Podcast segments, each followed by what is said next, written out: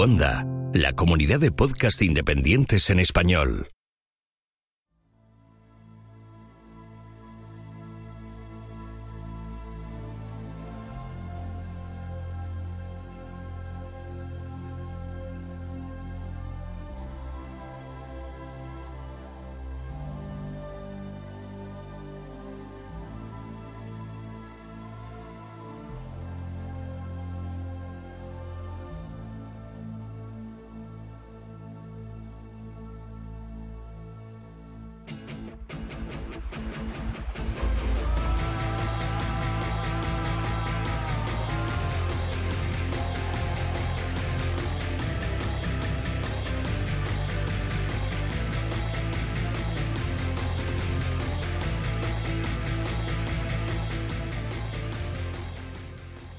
Esto es Istoca, no es Esparta, pero casi. No es Roma, no es Rávena, no es Bizancio, pero de todos esos sitios vamos a hablar porque vamos a hablar de Flavio Stilicón. Flavio Stilicón, ¿cómo, ¿cómo, se dirá? Bueno, ahora lo, ahora lo veremos. Y para hablar de Flavio, pues tenemos aquí a Eduardo Cabanag de Prado, que es director de la revista Desperta Ferro Historia Antigua y Medieval. ¿Qué tal, Eduardo? Hola, Goyo. Eh, un placer. Muchas gracias por tenerme aquí. No, hombre, por supuesto que es un placer para nosotros tenerte aquí. Otro director de Desperta Ferro. Veremos a ver si hay alguno más por aquí. Eh, Eduardo es doctor en arqueología y, eh, a, bueno, creo que andabas con tu tesis por ahí, eh, habías hecho la tesis de estandartes militares en la Roma antigua. Eso es, sí. y además eres profesor de eh, profesor honorario en la Universidad Autónoma de Madrid. Eso es. Eh, bueno, pues nada, un placer tenerte aquí porque para hablar de este señor, pues nos hace falta este tipo de conocimiento. Lo mismo digo. Muchas gracias por la invitación.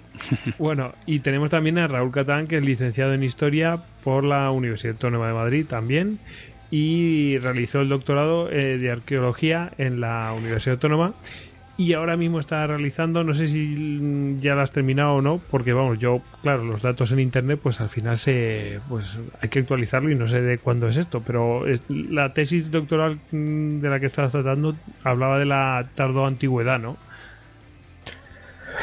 Hola, buenas noches, Pues eh, estamos en ello, estamos en ello. Es eh, la sistematización del armamento de época visigoda en la península, básicamente. Y bueno, si hay suerte, pues algún día la acabaremos, pero hay otros compromisos, trabajo, críos y esas cosas, y bueno, uno va al ritmo que puede. Pero sí, en ello estamos. Di que sí, yo también pienso lo mismo. O sea, vamos a ver. Eh, está bien terminar eh, ese tipo de estudios, pero bueno, si ya estás trabajando, pues eh, se va compaginando como se puede, ya está. Y bueno, pues es especialista en mundo visigodo y alto medieval, con lo cual, pues genial tenerte con nosotros, Raúl. Pues muchas gracias, es la primera vez y muy, muy contento de poder compartir con vosotros este, este rato. Pues nada, bienvenidos a ambos dos, Eduardo y Raúl. Ya, sé, aquí estamos como en casa porque también tenemos a Javier Amendi, que lo conocéis un poquito, me parece. Y, bueno, pues eh, a Javier Amendi, que es el otro director, es director de la revista Despertaferro Historia Contemporánea. ¿Qué tal, Javi? ¿Qué tal, Goyo? Buenas noches. Pues aquí, como soy hombre de paz, vengo a dar guerra a toda la posible. Este es el que os va a meter el dedo en el ojo. Yo no digo nada. ¿eh? Está aquí a toda la que salta.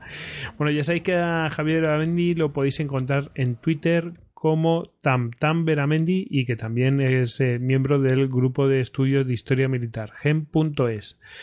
El que les habla, Gojix, arroba Gojix barra bajas al duero y ya sabéis que a nosotros nos podéis encontrar en Twitter, Facebook, YouTube, Instagram, Pinterest. Bueno, nuestra página web es istogap.com y nuestro correo electrónico es info.istogap.com.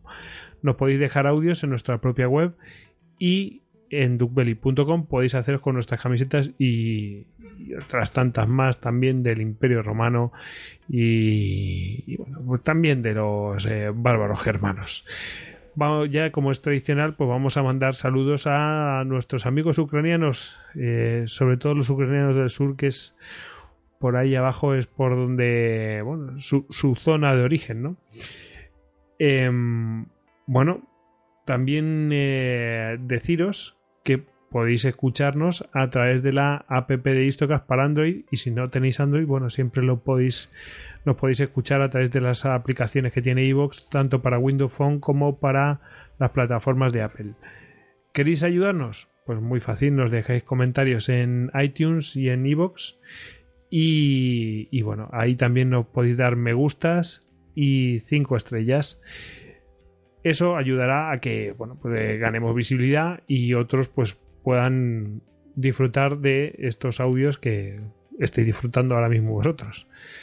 ¿Queréis ayudarnos mucho más? Bueno, pues siempre os podéis hacer mecenas de Istocast tanto en Patreon como en Evox, siendo eh, suscriptores, eh, dando mm, vuestro apoyo en suscripciones para fans. Así que bueno, eh, ahí quedan todas las instrucciones que necesitáis y en cualquier caso en nuestra web está todo.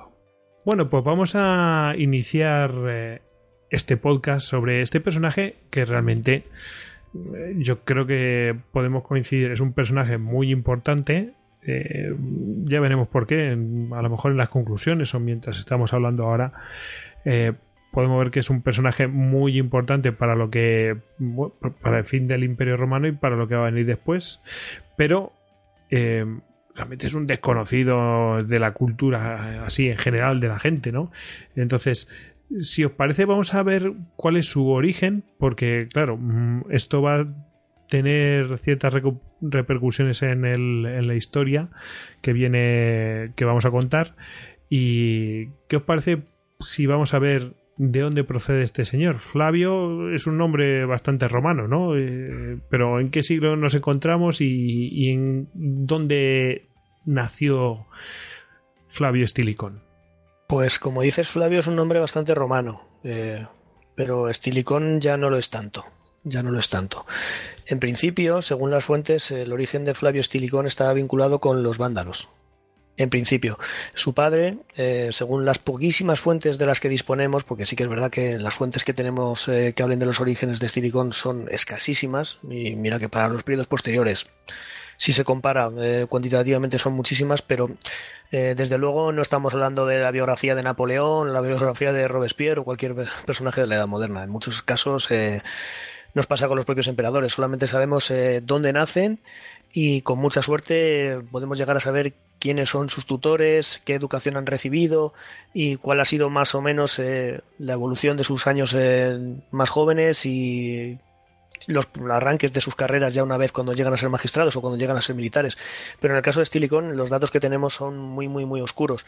Eh, por lo que sabemos, es el eh, fruto de la unión de un eh, oficial de caballería de origen vándalo con una romana, una provincial romana que debería de tener un estatus relativamente alto porque lo que sí sabemos es que desde el principio eh, Stilicón está muy bien relacionado con, la alta aristocracia romana y sobre todo con el, entorno del emperador eh, Teodosio. Entonces... Mm, es decir, que está bien situado desde que se empiezan a tener noticias de él. Es decir, que no es de repente ya, o sea, hace algún acto y ya se empieza a colocar. No, no, no. Eh, desde las primeras noticias de, que tenemos de Stilicón ya está muy bien colocado, ¿no? Sí, en efecto.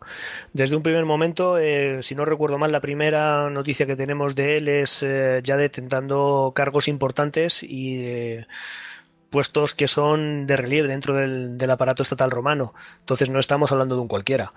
Eh, ¿Cuál es el motivo para que esto sea así? Teniendo en cuenta esa, pues, esa teórica eh, extracción eh, vándala de la que procede. Parece ser que, a diferencia de lo que es el grupo del componente vándalo que estaba integrado en el imperio, su familia era cristiana, pero cristiana ortodoxa, cristiana nicena, lo cual no era para nada lo habitual en la época. Lo normal es que los vándalos eh, formaran parte del cristianismo arriano, al igual que los godos, al igual que los poquitos aranos que ya se habían convertido, que era lo habitual. Entonces eh, es un personaje en este sentido que es eh, bastante, bastante excepcional. Aquí a lo mejor tendríamos que hablar un poco de contextualizar quiénes son los vándalos. Los vándalos, al igual que los godos, son una tribu de, bueno, más bien habría que hablar de una confederación eh, germánica oriental. Eh, los germanos se dividen en virtud de, los idiomas o de la rama lingüística en la que se hablan. Hay tres grandes grupos, los germanos orientales, los germanos occidentales y los germanos septentrionales. Los germanos orientales son donde están los visigodos, ostrogodos, érulos, vándalos. Y los autores antiguos nos mencionan que los vándalos eh, eh, hablan exactamente la misma lengua que los godos eh, y la extracción debería de ser teóricamente la misma. La historia que van transmitiendo ellos y la que van transmitiendo los autores más antiguos es que al igual que pasa con los godos, surgen de una migración a partir de un punto original en el sur de Escandinavia o en el sur, bueno, más bien más que en el sur de Escandinavia, sería en el sur de Suecia. Eh, algunos hablan de Vendel. Bueno, esto es relativo, no tenemos la seguridad eh, al 100% de que esto sea así. Y sobre todo es muy difícil poder establecer eh, con seguridad si estas migraciones corresponden a un pueblo completo o si en realidad es una élite que se asienta en un determinado territorio más o menos lo que va a pasar unos siglos después en, Rusia. La Rus de Kiev es formada por gente que migra desde Escandinavia, es una, aristocracia guerrera. En este caso es posible que pase algo, algo similar, pero la, arqueología desde luego no, puede responder al 100% esa, esa pregunta. Lo que sí sabemos con seguridad es que son un grupo de germanos orientales. Eh, el origen de esta mm, confederación estaría dentro de lo que los arqueólogos denominan como la cultura de Sibarsk, no sé si mi polaco es lo suficientemente bueno para haberlo pronunciado bien. Eh, y aunque teóricamente están muy emparentados con los visigodos, eh, no es eh, exactamente el mismo tipo de cultura. Hay grandes diferencias en el, registro arqueológico. Los visigodos no se entierran con armas, por ejemplo, y en cambio los, los, vándalos sí lo hacen. En la cultura de Sibarsk sí se entierran con armamento esto ya nos indica que es una cultura que le da mucha importancia al mundo de la guerra. Y por lo que sabemos de los autores antiguos, uno de los grandes eh, mm, potenciales que el imperio romano ve en ellos es precisamente su potencial como, cuerpo de caballería. Y precisamente ahí es donde podemos eh, ver el origen de, de Estilicón. Su padre sería uno de estos oficiales de caballería reclutados por el imperio eh, hay dos grandes momentos. Hay uno con Aureliano, que tras una campaña logra más o menos integrarlos hacia el 270 como parte de, las tropas auxiliares que van a, prestar ayuda al imperio eh, a petición del, del, emperador y según vaya siendo necesario. Y luego con Constantino el Grande hay otro segundo momento en el que también se les integra, se les da un territorio y se les asignan tierras para que a cambio del servicio militar formen parte del, aparato estatal. Es muy posible que en este segundo momento es donde encontremos al padre de Alarico prestando servicio al Imperio Romano. Al padre de Alarico. Perdón, el padre de... El padre de Estilicón. Bueno, eh, ha salido otro nombre, ¿no? Ha salido Alarico, ya hablaremos de él. Eh, bueno, mmm, Veramendi iba a hacer la acotación de que quiénes eran los vándalos. Yo, me atrevería a hacer otra pregunta, porque habéis hablado antes del credo niceno, eh, que bueno, igual convendría puntualizar un poquito cuál era la rareza en ese momento del credo niceno, ¿no? El imperio en este momento está eh, sufriendo una discusión que luego se va a arrastrar a momentos posteriores. el imperio bizantino también va, van a ver eh, cómo esta querella va a lastrar eh, las relaciones entre, entre los miembros del imperio porque grandes regiones son seguidoras del credo eh, trinitario, ellos creen que Dios está constituido por tres personas, Padre, Hijo y Espíritu Santo, mientras que para los arrianos solo hay un Dios, no hay tres personas, y Cristo es, forma parte de la naturaleza humana y solamente tiene naturaleza humana, no tiene naturaleza divina.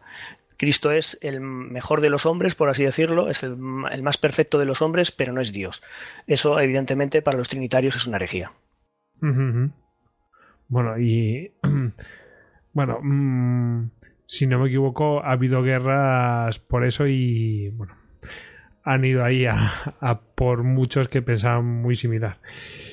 Bueno, eh, del tema del origen eh, vándalo, mm, claro, si se supone que tiene madre romana bien colocada y tal, bueno, eh, no, deja de, ser lo que estudié en su momento esto de esa especie de germanización, pero vamos, es una inclusión dentro del Imperio Romano de gente que, bueno, mm, pues se va adhiriendo a ese esa forma de vida que o esas formas que tiene el imperio, ¿no? Y al final terminan como integrados eh, esas gentes que son al principio ajenas al imperio. Sí, totalmente. De hecho, eh, la educación que recibe es plenamente romana. Eh, su padre, asimismo, eh, se ve como un servidor del imperio y seguramente él se veía como romano es un motivo de orgullo para él proceder de, la extracción vándala porque los vándalos tienen muy buena fama como guerreros y sobre todo como, como guerreros a caballo. Entonces, eh, eso es un añadido, pero eso para ellos no significa que sea un, romano sospechoso, porque además la integración de pueblos en el Imperio Romano se está haciendo prácticamente desde el principio.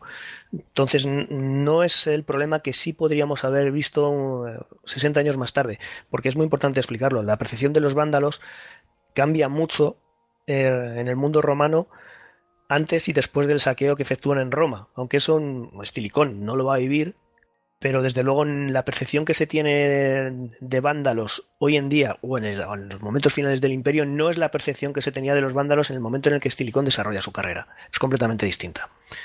Se le ve como un germano, evidentemente. Eh, los romanos tienen esta cosa de que, bueno, pues, si no eres romano de pura cepa, siempre te van a mirar por encima del hombro, pero a la hora de la verdad, el que hayan llegado a detentar unos lugares en, el escalafón tan alto, no solamente, eh, hay un montón de generales de origen vándalo, eh, godo, alano, que desempeñan cargos de muy alta responsabilidad. Entonces, bueno, a lo mejor para llegar a ciertas, eh, ciertos niveles dentro de la corte romana sí que puede ser un hándicap, pero desde luego no lo es para estar perfectamente integrado. De hecho, es que eh, Magister Militum, Magister Equitum eh, pasa por prácticamente todo el escalafón sin ningún tipo de problemas. Y luego he dicho, bueno, que se integró, bueno, o su familia se integró y tal. pero bueno, también por lo que yo en su momento estudié, también el imperio asimilaba cosas de, estas integraciones, es decir, que también eran dos direcciones, no era en una sola dirección el tema de las costumbres, sino y, bueno, que llegaba también esta gente con una serie de mm, de mochila, ¿no? Y bueno, pues el imperio también asimilaba cosas que y las aceptaba y bueno, iban modificándose, ¿no? También. Sí, sobre todo en el sentido militar. El imperio es muy pragmático. El imperio eh, tiene una doble lectura. Eh, por un lado, eh, no tienen ningún problema en quererle explicar al mundo que son superiores, que son el culmen de la civilización y que tiene una superioridad moral que además se explica en el punto de vista militar, pero sin embargo, si te vas al mundo del armamento, que es lo que yo conozco, no tienen ningún tipo de problema en adoptar todos aquellos elementos o tácticas que hayan visto que son efectivas por parte de sus enemigos en el campo de batalla. O sea, tienen un sentido muy pragmático, se sienten muy superiores, pero a la vez cuando ven que algo funciona no se cortan absolutamente nada a la hora de adoptarlo y, ahí es más, eh, del peso que va adquiriendo la caballería y la caballería corazada en los momentos finales del imperio es una buena prueba de ellos. Javi, pues hombre, yo me atrevería, ya empezaba Raúl, ¿no? A preguntar un poquito más por esos cambios, porque estoy convencido de que la mayoría tenemos esa imagen del legionero romano, pero yo creo que en esta época el, cambio ya es muy radical y muy importante. ¿Qué es lo que introducen precisamente los alanos? Hablabas de la caballería acorazada. Yo por mi parte te puedes explayar hasta con las armas más pequeñas. pues eh, esto es un debate muy largo, es un debate además muy complejo. Porque, Fantástico. Eh, no está muy claro si, los romanos están eh, dándole cada vez más peso a la caballería eh, por influencia de los germanos o de los muchos pueblos que tienen alrededor, porque no solamente los germanos están utilizando caballería pesada, la caballería pesada por excelencia la tienen los persas. Y para los romanos los persas son su gran enemigo. Al final las cosas terminan como terminan, pero cuando si tuviéramos tenido la posibilidad de preguntarle a un romano por cuál es el pueblo que representa una mayor amenaza para Roma, todos tuvieran dicho que los persas. los que los, persas son los que tenían. los persas... yo creo que son los persas. Los persas son los que tenían los catafractos y estas cosas. en efecto. Ves que me sonaba de algo de Age of Empires o algo así. Perdonad mi ignorancia, pero me sonaba de eso. Sí, es que además tened en cuenta una cosa. Eh, hay un contacto directo entre los persas y los vándalos, alanos, y esos son los godos, eh, los, perdón, son los, eh, son los alanos. Los alanos están en el Cáucaso y por un lado están eh, directamente limitando con el norte, por, con la zona norte del Imperio Persa y están adquiriendo experiencia militar, porque ellos también no solamente son mercenarios para los romanos, son también mercenarios para los persas. Los persas también los han utilizado en sus campañas, los persas no son una gente que se esté precisamente tranquila, entre ellos también tienen guerras civiles y sus bandos también han tomado de los alanos eh, y han tirado de sus contingentes cuando les ha sido beneficioso. Entonces, en esa zona del Mar Negro y en la zona del Cáucaso, ahí es donde están asentados los alanos, los pueblos de las estepas. Eh, es muy posible que ella, esa gente haya tomado de, los persas. Ellos seguramente tenían una caballería, pero es difícil de, precisar cuándo adoptan una caballería acorazada. Sabemos por las fuentes que los persas ya la tenían, de mucho antes. Pero lo que hacen los alanos es que pasan a formar un, un, ejército íntegramente conformado por caballería pesada acorazada. Eh, si queréis os cuento más o menos cómo, cómo se organiza. Es eh, una caballería que basa su fuerza en el choque, y basa su fuerza en el impacto con una lanza pesada. Es el Contus, es una lanza que se blande a dos manos, eh, lo cual tiene bastante mérito porque tened en cuenta que en aquella época no existen los estribos. Eh, se agarran al caballo. Eso te iba, a preguntar, que me, sonaba que los estribos son posteriores. entonces, Hay un debate también muy intenso en torno a cuándo entran los, los estribos en Europa, cuándo se generalizan. Desde luego no es en esta época. Eh, se puede decir, aunque se argumentaba al principio que el gran la gran debacle de los ejércitos romanos en Adrianópolis había sido debido a que la caballería germana se presentaba con eh, un, elemento nuevo que eran los estribos que les permitía cargar con muchísima más fuerza. Bueno, eso se ha demostrado que desde el punto de vista arqueológico, desde luego, es indemostrable. No hay ningún tipo de contexto en el que hayan aparecido estribos antes del siglo VII. O sea, como veis, muy, muy, muy, muy, muy posterior. Pero eh, la caballería lana eh, y sobre todo este tipo de, fuerza de choque está muy representada. Tenemos muchos, eh, muchas fuentes aparte de las fuentes históricas, muchas fuentes perdón, epigráficas y muchas fuentes iconográficas en las que se refleja cómo están armados estos caballeros, estos clivanari o catafracti, ¿Y cuál es su forma? Hay un vaso, perdón, no es un vaso, es un plato en, Italia, ni la risa, en la que se ve perfectamente como un caballero alano eh, está lanceando a un rival. Se ve un, caballero eh, que va completamente acorazado, él y el caballo, y está blandiendo una lanza larga con las dos manos, por uno de los laterales.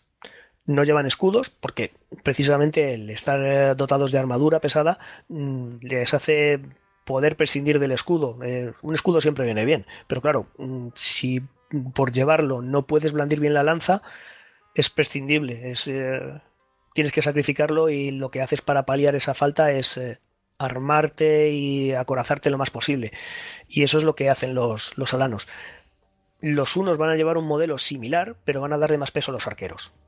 Lo cual no significa que los alanos no los llevaran, también los llevaban. Entonces es una caballería muy efectiva y esa caballería va a influir mucho no solamente en los godos, también en los ostrogodos y en los vándalos. Creo que acabo de ver el plato este que me, que me dices tú y si sale a dos, a dos manos ahí cargando. No sé si contra un animal o alguna cosa así. Bueno, eh, Eduardo quería intervenir. Ah, bueno, sí, era un detalle, una tontería. Simplemente hablaba Em, Raúl, del, tema de los estribos y, la, duda acerca del origen y el momento de, bueno, pues de aparición y de, utilización. Y como bien dices, es verdad que hasta el siglo VII arqueológicamente no se documentan.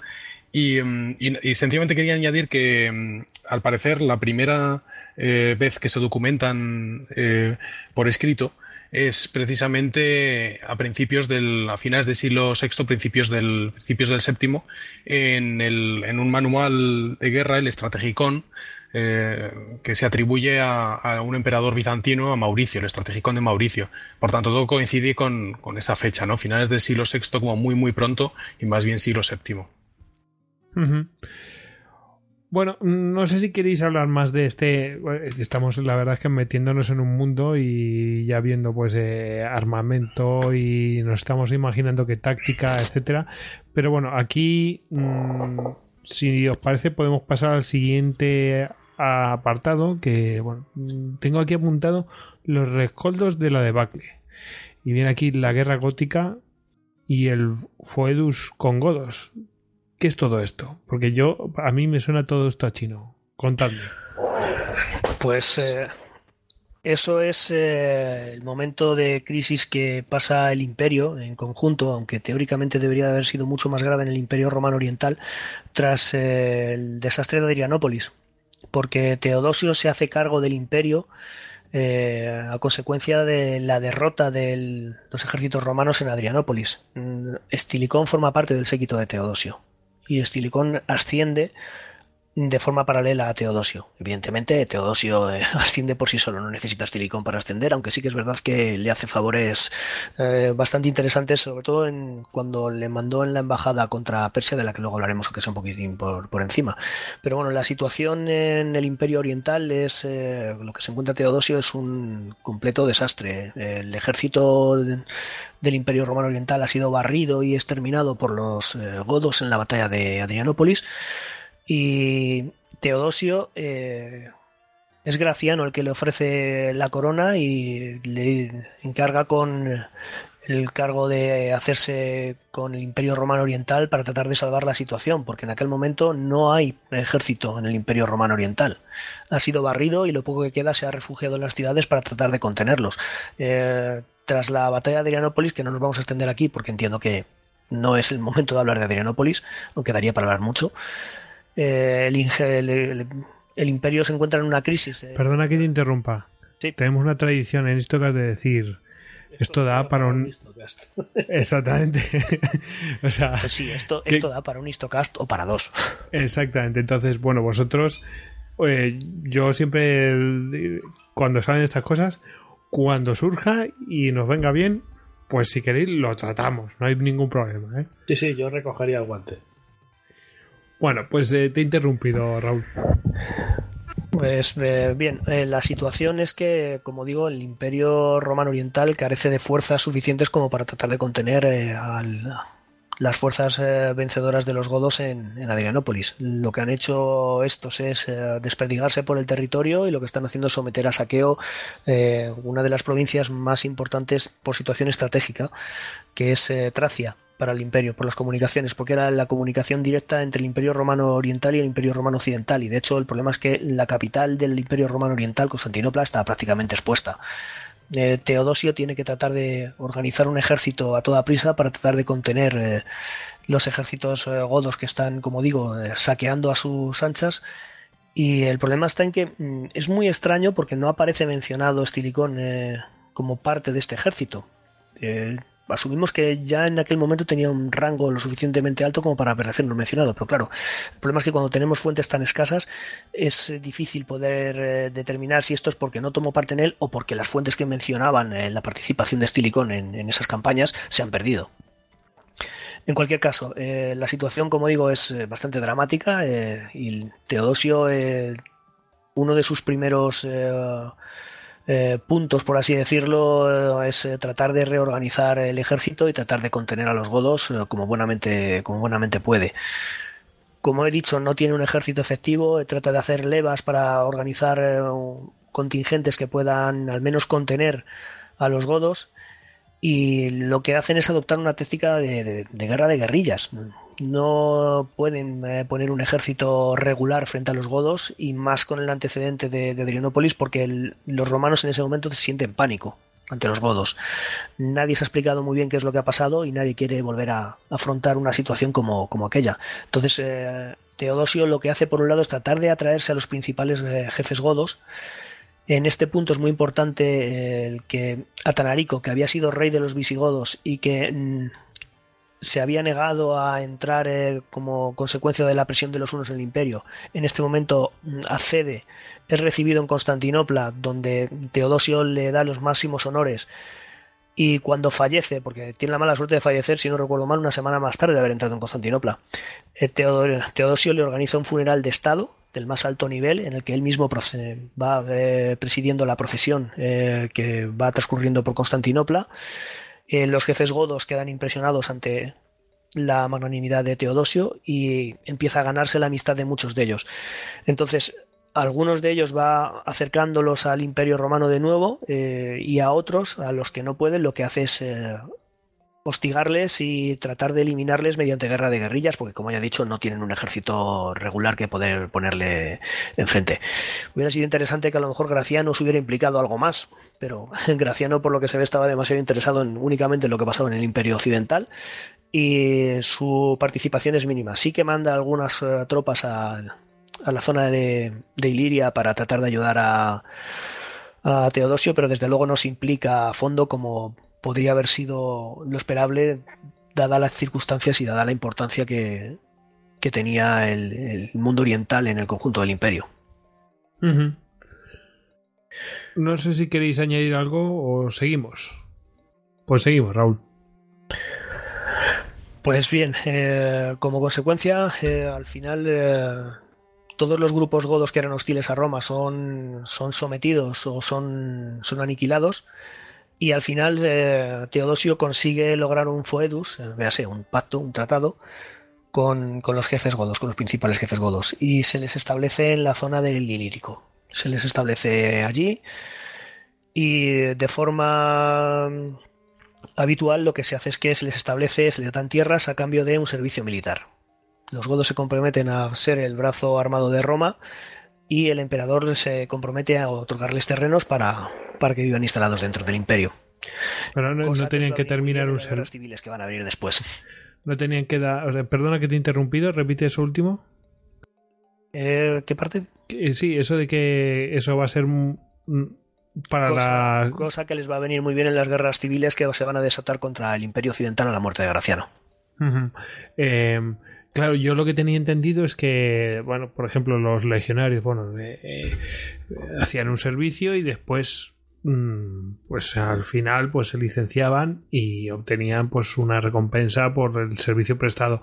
Pero aquí no, aquí directamente se le dan tierras a cambio de un servicio, ¿no?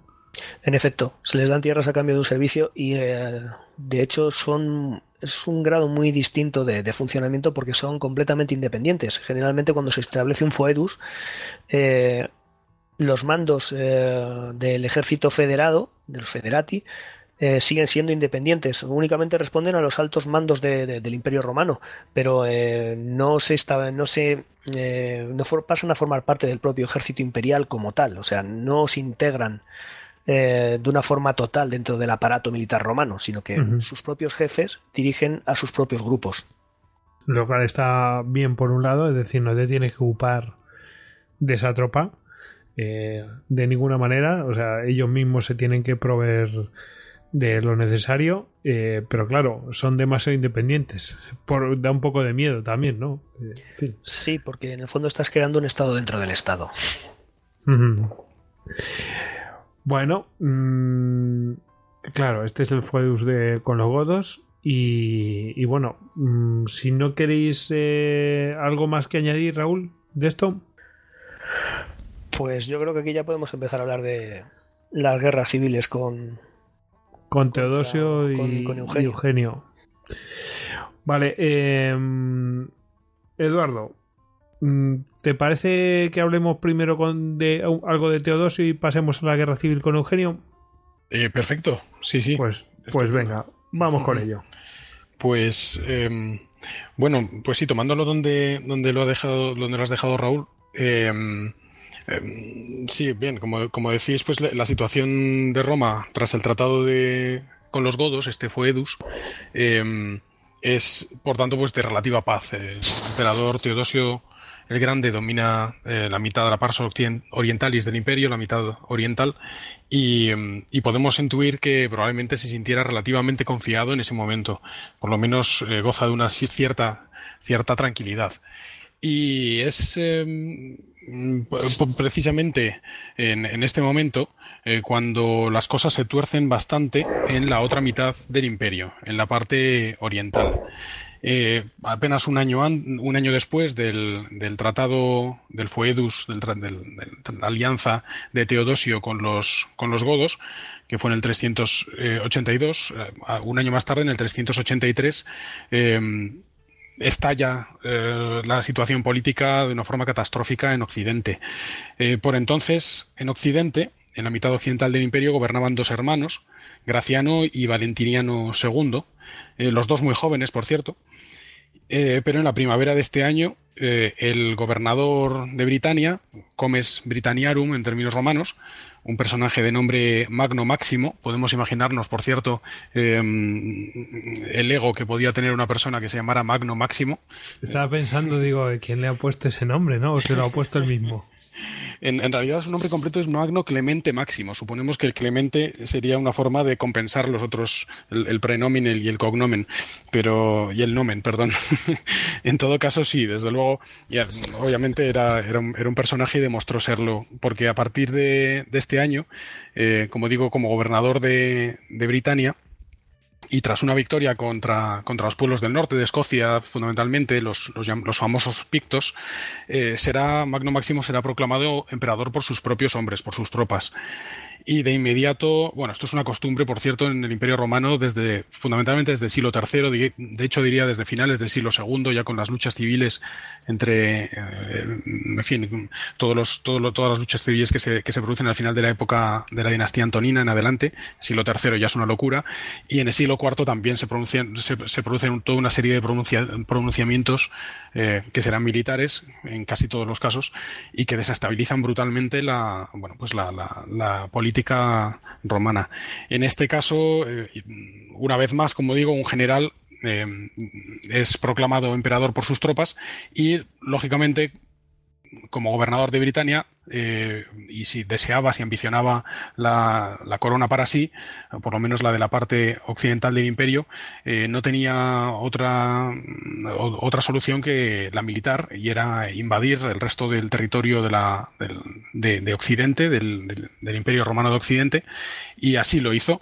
De inmediato cruzó el Canal de la Mancha e invadió la Galia. de forma llamativa, la verdad es que no encontró prácticamente ninguna oposición. Los ejércitos de la Galia, muchos de ellos de la importantes porque la Galia era una zona de frontera, la, región del Rin, muy importante. Muchos de estos ejércitos eh, se unen a su causa y engrosan, por tanto sus filas. Y al poco, eh, uno de los dos emperadores que mencionaba de, Occidente, emperadores legítimos, podríamos decir, eh, Graciano, llegó al lugar con un ejército, con sus tropas, para intentar pues, sofocar esta rebelión de Magno Máximo, pero de inmediato las tropas le abandonaron y se cambiaron de bando y se unieron a la causa de Magno Máximo. Eh, Graciano sale corriendo, trata de huir, pero a la altura de León es capturado y ejecutado. Eh, por cierto, cumplía tan solo 24 años. Tenemos muchas veces la imagen de emperadores romanos como, como personajes vetustos y, venerables de una veteranía enorme. La mayoría de ellos muchas veces eran, eh, cuando, por lo menos cuando heredaban la corona de sus padres, eh, dada, la, dada escasa esperanza de vida tanto de ellos como de sus padres, eran bastante jóvenes. Generales a lo mejor podían ser mayores, pero los, los, que heredaban, como digo, la corona no lo eran tanto. queda, por tanto, a la muerte de Graciano, queda, queda por tanto vivo su hermano Valentiniano II, que era incluso más joven, 12 años escasos. Por tanto, unas circunstancias dramáticas para el Imperio Romano de Occidente, políticamente hablando. Y en este momento, Estilicón, por cierto, ya podemos empezar a hablar de él, eh, sabemos que se hallaba eh, enviado a Persia como miembro de una, comitiva, de una embajada diplomática eh, romana para tratar de discutir los, sobre la eh, soberanía de Armenia. Armenia siempre fue un casus belli entre el Imperio Romano y Persia y el Imperio persa. Eh, ambos ambicionaban dominar Armenia y durante siglos se pelearon por esta, por esta pequeña región sin, sin, solución realmente.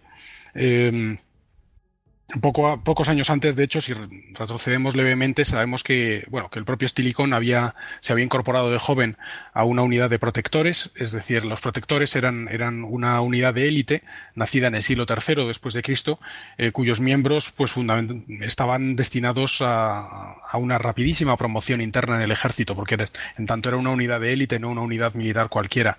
Esto nos hace pensar que, como decía Raúl hace un momento, sus padres, uno de ellos, Vándalo, y su madre, eh, romana, posiblemente su madre fuera de relativamente alta, alcurnia. No lo sabemos con certeza, pero posiblemente no fuera, desde luego no era un aristócrata de del gran abolengo, pero sí posiblemente una persona con cierta influencia, eh, porque de otro modo habría sido a lo mejor difícil que, su hijo se incorporara, como digo, eh, ya de joven a, una unidad como esta, la de los protectores.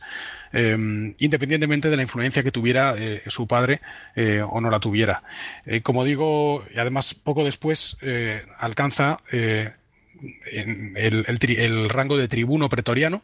Esto además ocurre precisamente en el año 383, es decir, el mismo año en el que se produce el pronunciamiento de Magno Máximo y es enviado, como decía, en esta embajada a Persia.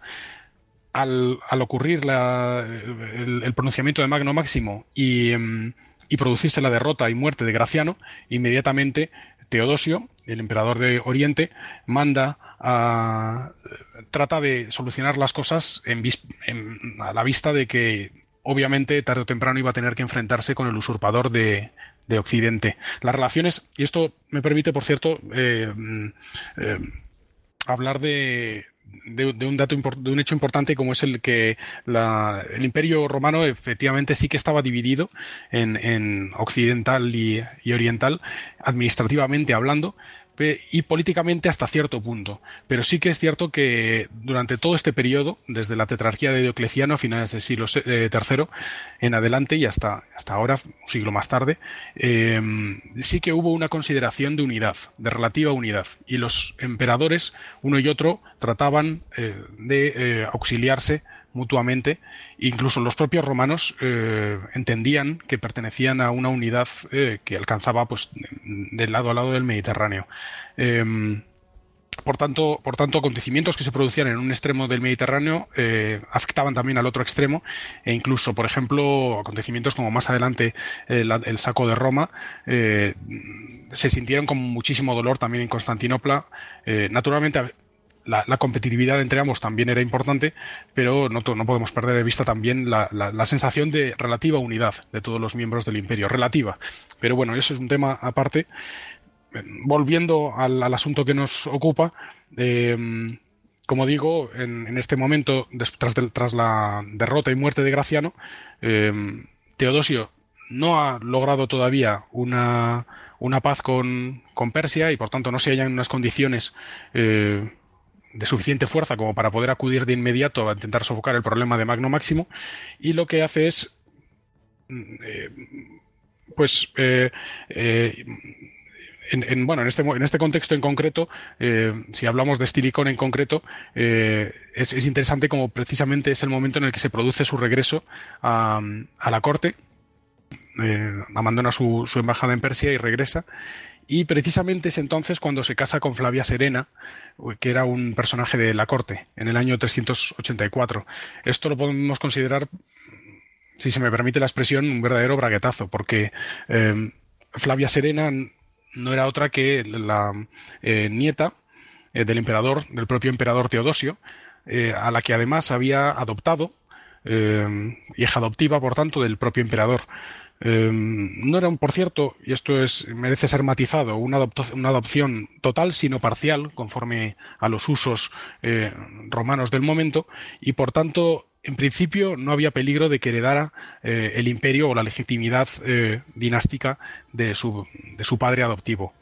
en cuanto a la razón de este matrimonio entre Flavia Serena y Estilicón, eh, realmente no lo sabemos. Eh, las fuentes son muy parcas al respecto. Por ejemplo, una de las fuentes de la época, que es Claudiano, eh, argumenta que Teodosio eligió a Estilicón como marido para, para Serena por su gran talento militar. Esto obviamente no se sostiene, es imposible porque Estilicón en estas fechas todavía no había demostrado ningún talento militar, apenas había estado en, conflictos de importancia.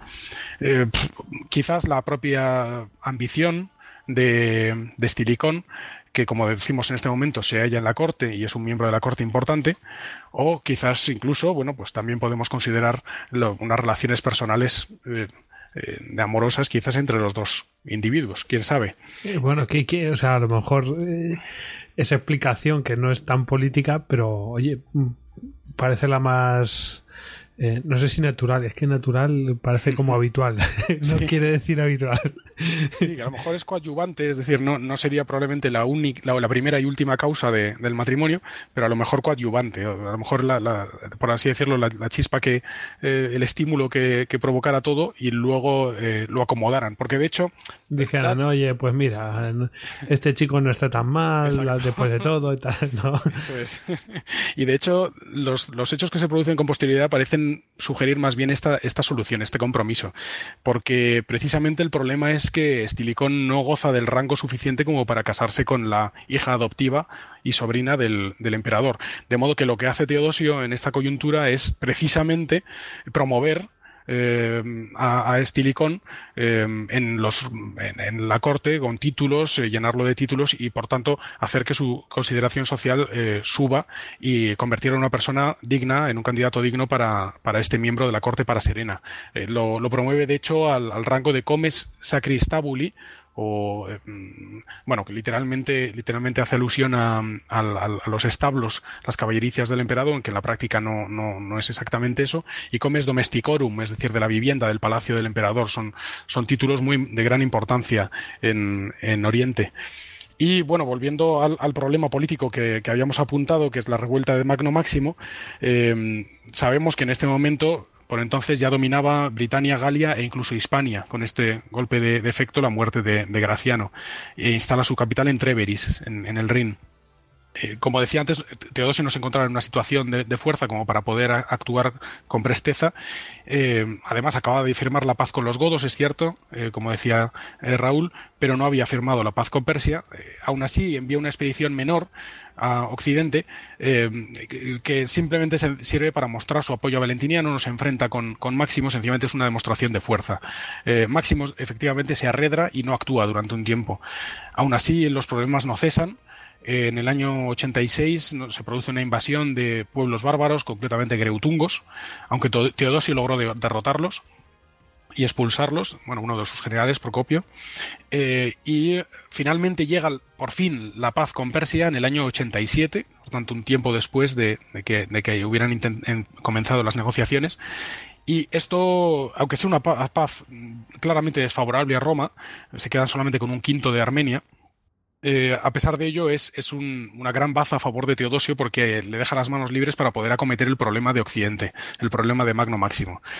Este eh, Máximo, consciente naturalmente del peligro, de, del peligro de un Teodosio eh, liberado de, sus obligaciones orientales, eh, aprovecha la coyuntura y antes de, antes de recibir el golpe, pues decide darlo él, porque el que, el que, golpea primero, pues golpea dos veces, ¿no? Y efectivamente Máximo invade Italia, y Valentiniano se ve obligado, el hermano de Graciano recientemente muerto, eh, se ve obligado a huir a Oriente, eh, donde, donde, pide bueno, pues el auxilio de, Teodosio. Eh, a finales de este mismo año se produce, de hecho, el matrimonio entre Teodosio y la hermana de Valentiniano, eh, Flavia Gala. Eh, no confundir con, con, Gala Placidia, que será precisamente su hija, una mujer de, mucha, eh, de mucha importancia, pero en el futuro. Eh, este matrimonio, bueno, por el momento, este matrimonio de hecho tenía dos objetivos principales. por un lado, Valentiniano obtenía lógicamente el apoyo de Teodosio, que ansiaba en la, en la guerra que lógicamente inevitablemente iba a tener que batir con, con, Magno Máximo, y por el otro lado, Teodosio obtenía derechos sobre la mitad occidental del imperio, cosa que también en el futuro tendrá bastante importancia.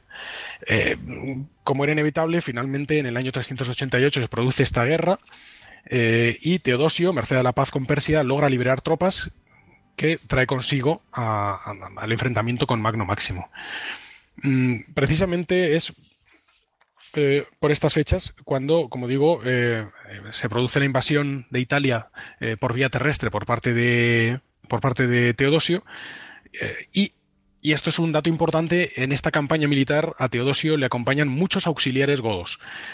Entre ellos eh, también eh, el, propio Stilicón eh, como comes domesticorum, no, no como auxiliar godo, perdón, pero como tal y como demuestran además algunos epígrafes hallados en Roma, se producen dos grandes batallas, la batalla de Sistia o del Saba, que es una victoria importante, aunque parcial, y una segunda batalla cerca de Poetovio.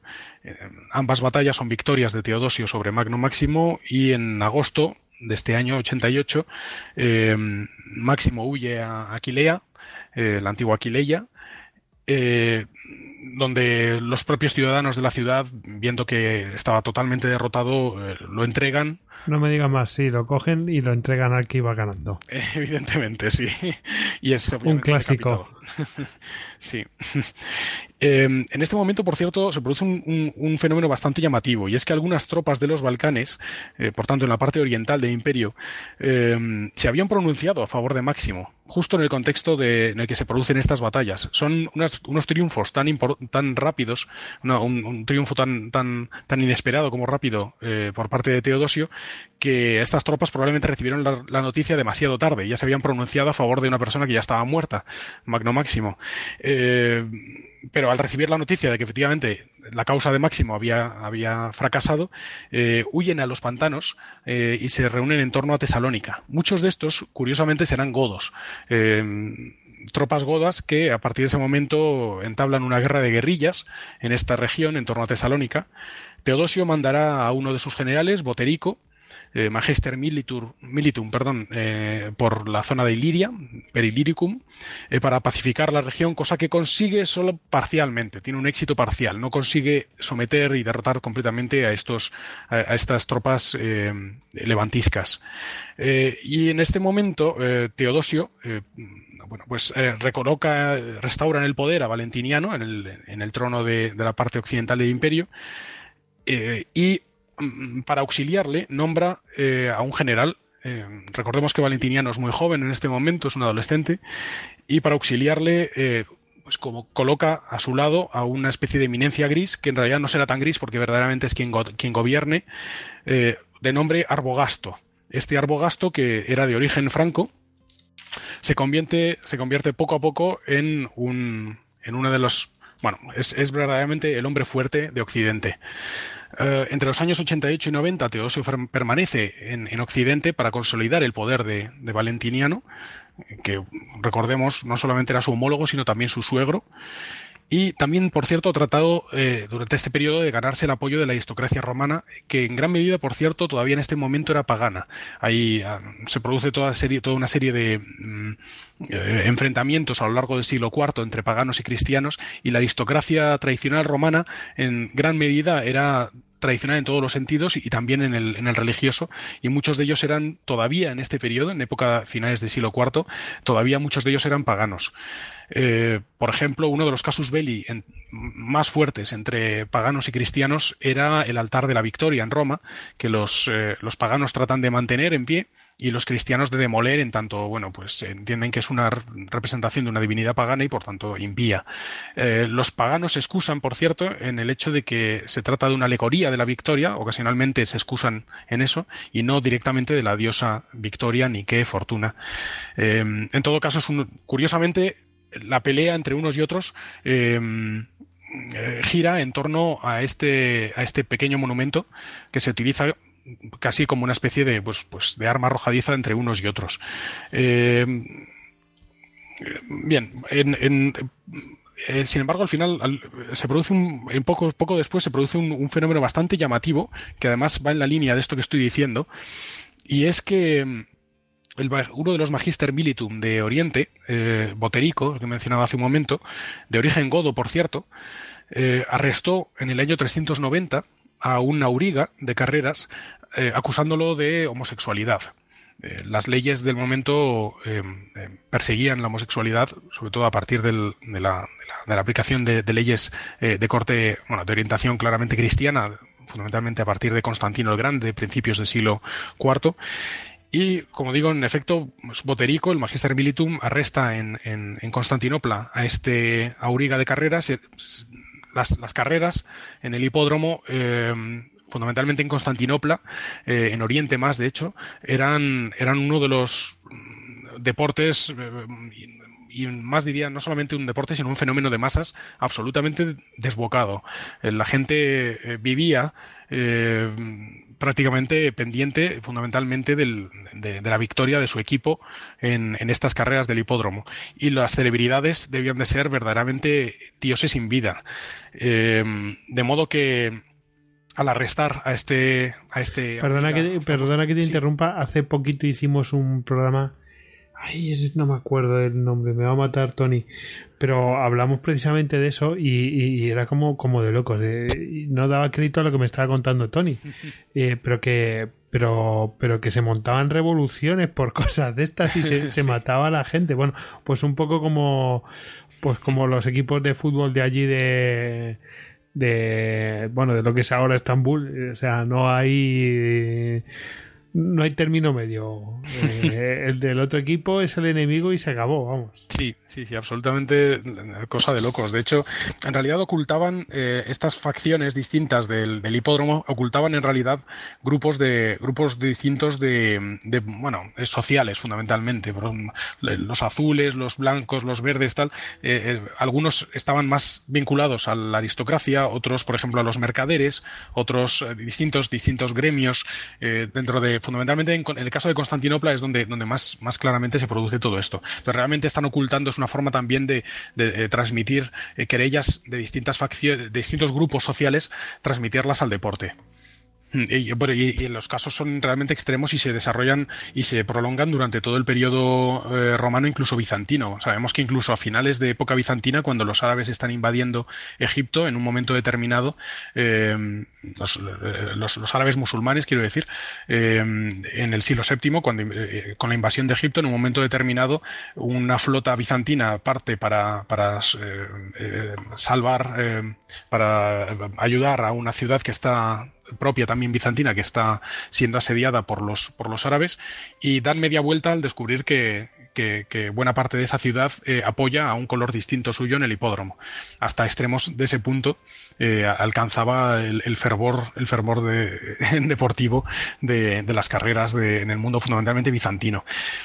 Pero mm, volviendo, volviendo ya, me, ya me, acordé del nombre del general, era Belisario. Claro, sí, sí. Claro. que también tuvo que ver cosas de esas.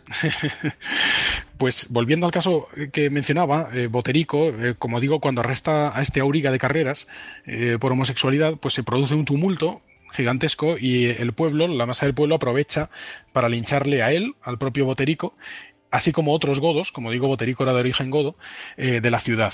Em, probablemente, bueno, es, es, una utilizan utilizan a Boterico precisamente como, como bueno como cabeza de turco eh, posiblemente por el odio precisamente a la, presencia de godos eh, no solamente en la ciudad sino en, en, la Tracia y en, en, Oriente en general.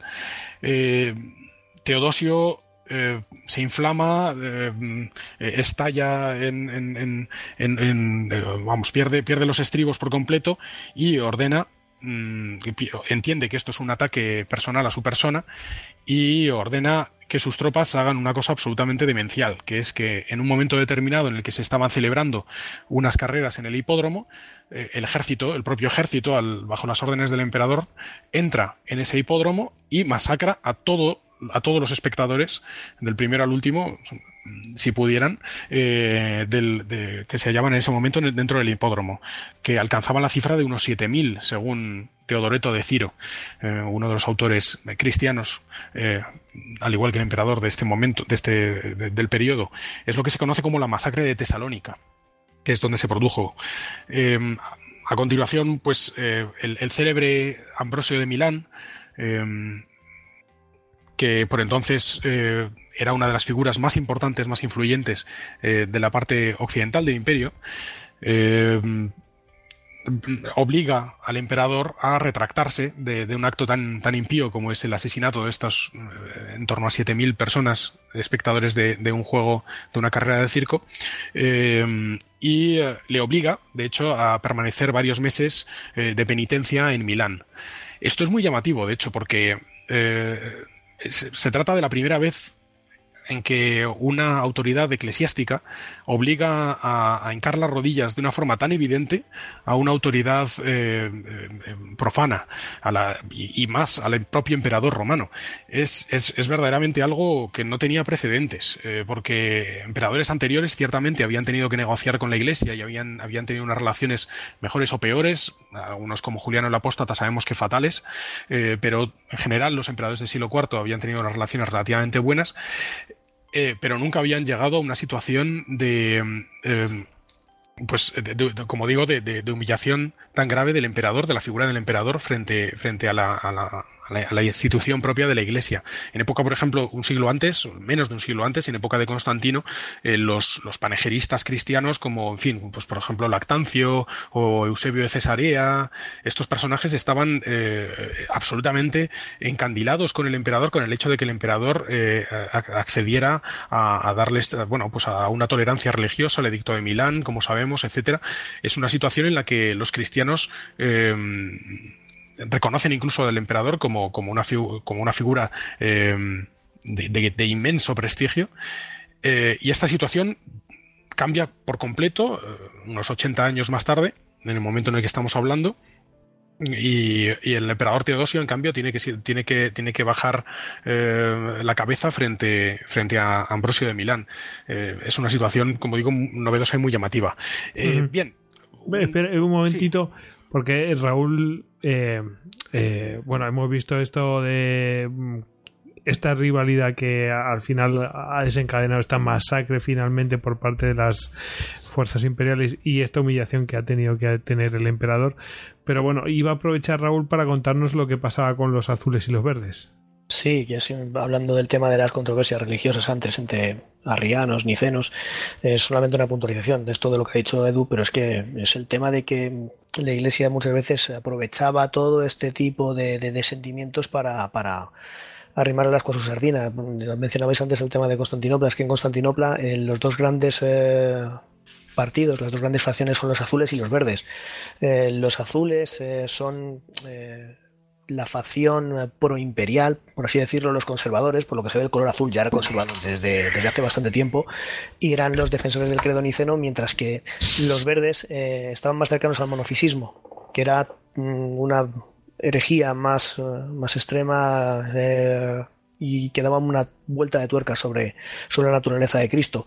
Únicamente en esta puntualización. Se ve la evolución que hay en Roma. En principio no eran estos dos los, grandes partidos, eran los blancos y los rojos. Y luego en Constantinopla, en, el Imperio Oriental, cuando las controversias religiosas ganan peso, en los que ganan peso son estos dos, los azules y los verdes. Solamente era, era esa puntualización, pero vamos, como ha dicho Eduardo, lo interesante es eso, ver cómo la Iglesia sea propia de todo esto a la vez y cómo por primera vez el emperador tiene que aceptar lo que le dice la Iglesia, eh, cuando teóricamente el emperador hasta ese momento era la única voz autorizada para poder hablar, eh, no solamente desde el punto de vista eh, militar o civil, sino también religioso. Bueno, es, ven una situación de debilidad y, Teodosio ve que la situación se puede volver muy inestable internamente y bueno, es como lo que nos faltaba, ¿no? Bueno, pues si hace falta humillarme, pues me humillo. Pienso que será algo así, ¿no?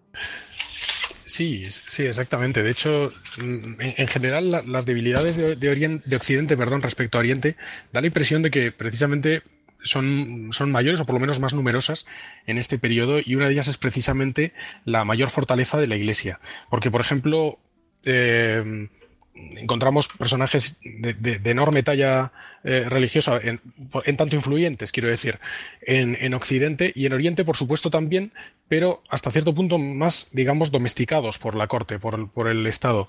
Eh, sí, hay Juanes Crisóstomos, hay eh, todo tipo de personajes, pero desde luego no, que, tienen una influencia más en, la vida religiosa y no tanto en, la, en la política del momento. Los, los emperadores de, la parte occidental y este imperio, en cambio, se, se ven más sometidos quizás al, a la, una mayor autoridad de la Iglesia, por lo menos en personajes como estos, eh, y em, después, por ejemplo, San Agustín también, pero no tanto, y, eh, o por ejemplo el Papa Damaso, que también es de este contexto ligeramente anterior. Eh, son personajes enormemente influyentes que no nos encontramos con tanta, tan evidentemente en, en Oriente. Y luego, por otro lado, también el Senado de la aristocracia que mencionaba hace un momento, también la aristocracia en parte pagana, romana, y aunque no necesariamente, eh, en general heterogénea, de Roma también, el Senado en general en, Roma tenía, eh, quería buscar su, hueco eh, y, ser hasta cierto punto influyente también en política, y los emperadores tratan de jugar a seducir al Senado y a la Iglesia al mismo tiempo. Y son hasta son, por tanto, elementos que encontramos con fuerza en Occidente y que obligan a, desarrollar una política diferente a la que nos encontramos en, Oriente en el mismo, en el mismo momento. Yo creo que eso en parte es porque, claro, en Constantinopla al fin y al cabo es una creación nueva. Hmm. Oriente es una creación nueva y el Senado de Constantinopla al fin y al cabo no tiene peso y no tiene la raigambre que tiene el Senado romano. Entonces es, es, es, una situación completamente distinta. Pero sí, en el fondo aparte es que Ambrosio era de armas tomar, es que es, un personaje que es para, para hacérselo. Esto da para tu Stocast. Sí, cuando, cuando a, un, a un personaje de estos eh, se le ofreciera eh, ser emperador de, Occidente o de Oriente, Augusto, digamos, en términos de la época, eh, probablemente la mayoría de los casos elegirían Oriente, porque tendrían muchos menos escollos, eh, muchos menos eh, aristas eh, su gobierno y muchos menos problemas. Y bueno, por otro lado también financieramente Oriente parece que ya por entonces empezaba a descollar con una economía algo más potente. Por tanto, en general, ser emperador de Oriente tenía ciertas ventajas respecto, respecto a Occidente. No del todo evidente, con muchísimos matices, pero, pero sí ya por entonces yo creo que empiezan a despuntar esta situación. Y desde luego había que, había que gobernar eh, más de puntillas, en, quizás en Occidente que en, que en, Oriente, independientemente de todos estos problemas. Por ejemplo, eh, de hecho, si volvimos al tema religioso, yo creo que es muy interesante el detalle de que, de que mencionabais antes del conflicto entre, entre nicenos y, mm, y arrianos, que es un, es un problema eh, general a, todo, a, toda la cristiandad, no solamente el, el, de, el de nicenos y arrianos, sino que también nos encontramos toda otra serie de, de pequeños, bueno, no tan pequeños, de, desviaciones de la ortodoxia, los monofisitas, los bogomilos, los nestorianos, todo tipo de, distintas eh, variantes que casi siempre giran en torno al mismo problema, que suele ser el de la naturaleza divina de, Jesucristo. Si era o no era divino, si era hijo o no, eh, engendrado o no creado, ¿no? Como dice, el, eh, como, como, dice la oración, que precisamente es Nicena y que trata de recalcar que, que, no es. Eh, que no, se trata de una creación divina, sino que eres parte de esa, propia divinidad. Y en Oriente lo que nos encontramos es una mayor división, eh, una mayor heterogeneidad entre todos estos distintos grupos religiosos que compiten entre sí y pelean eh, por, la supremacía, por, imponer su, versión del, credo religioso. Esto en Occidente no se produce, al menos no en este periodo. En Occidente nos encontramos una homogeneidad religiosa mayor. La, buena parte de Occidente es por el momento niceno. En, Oriente, en cambio, como digo, hay más, división.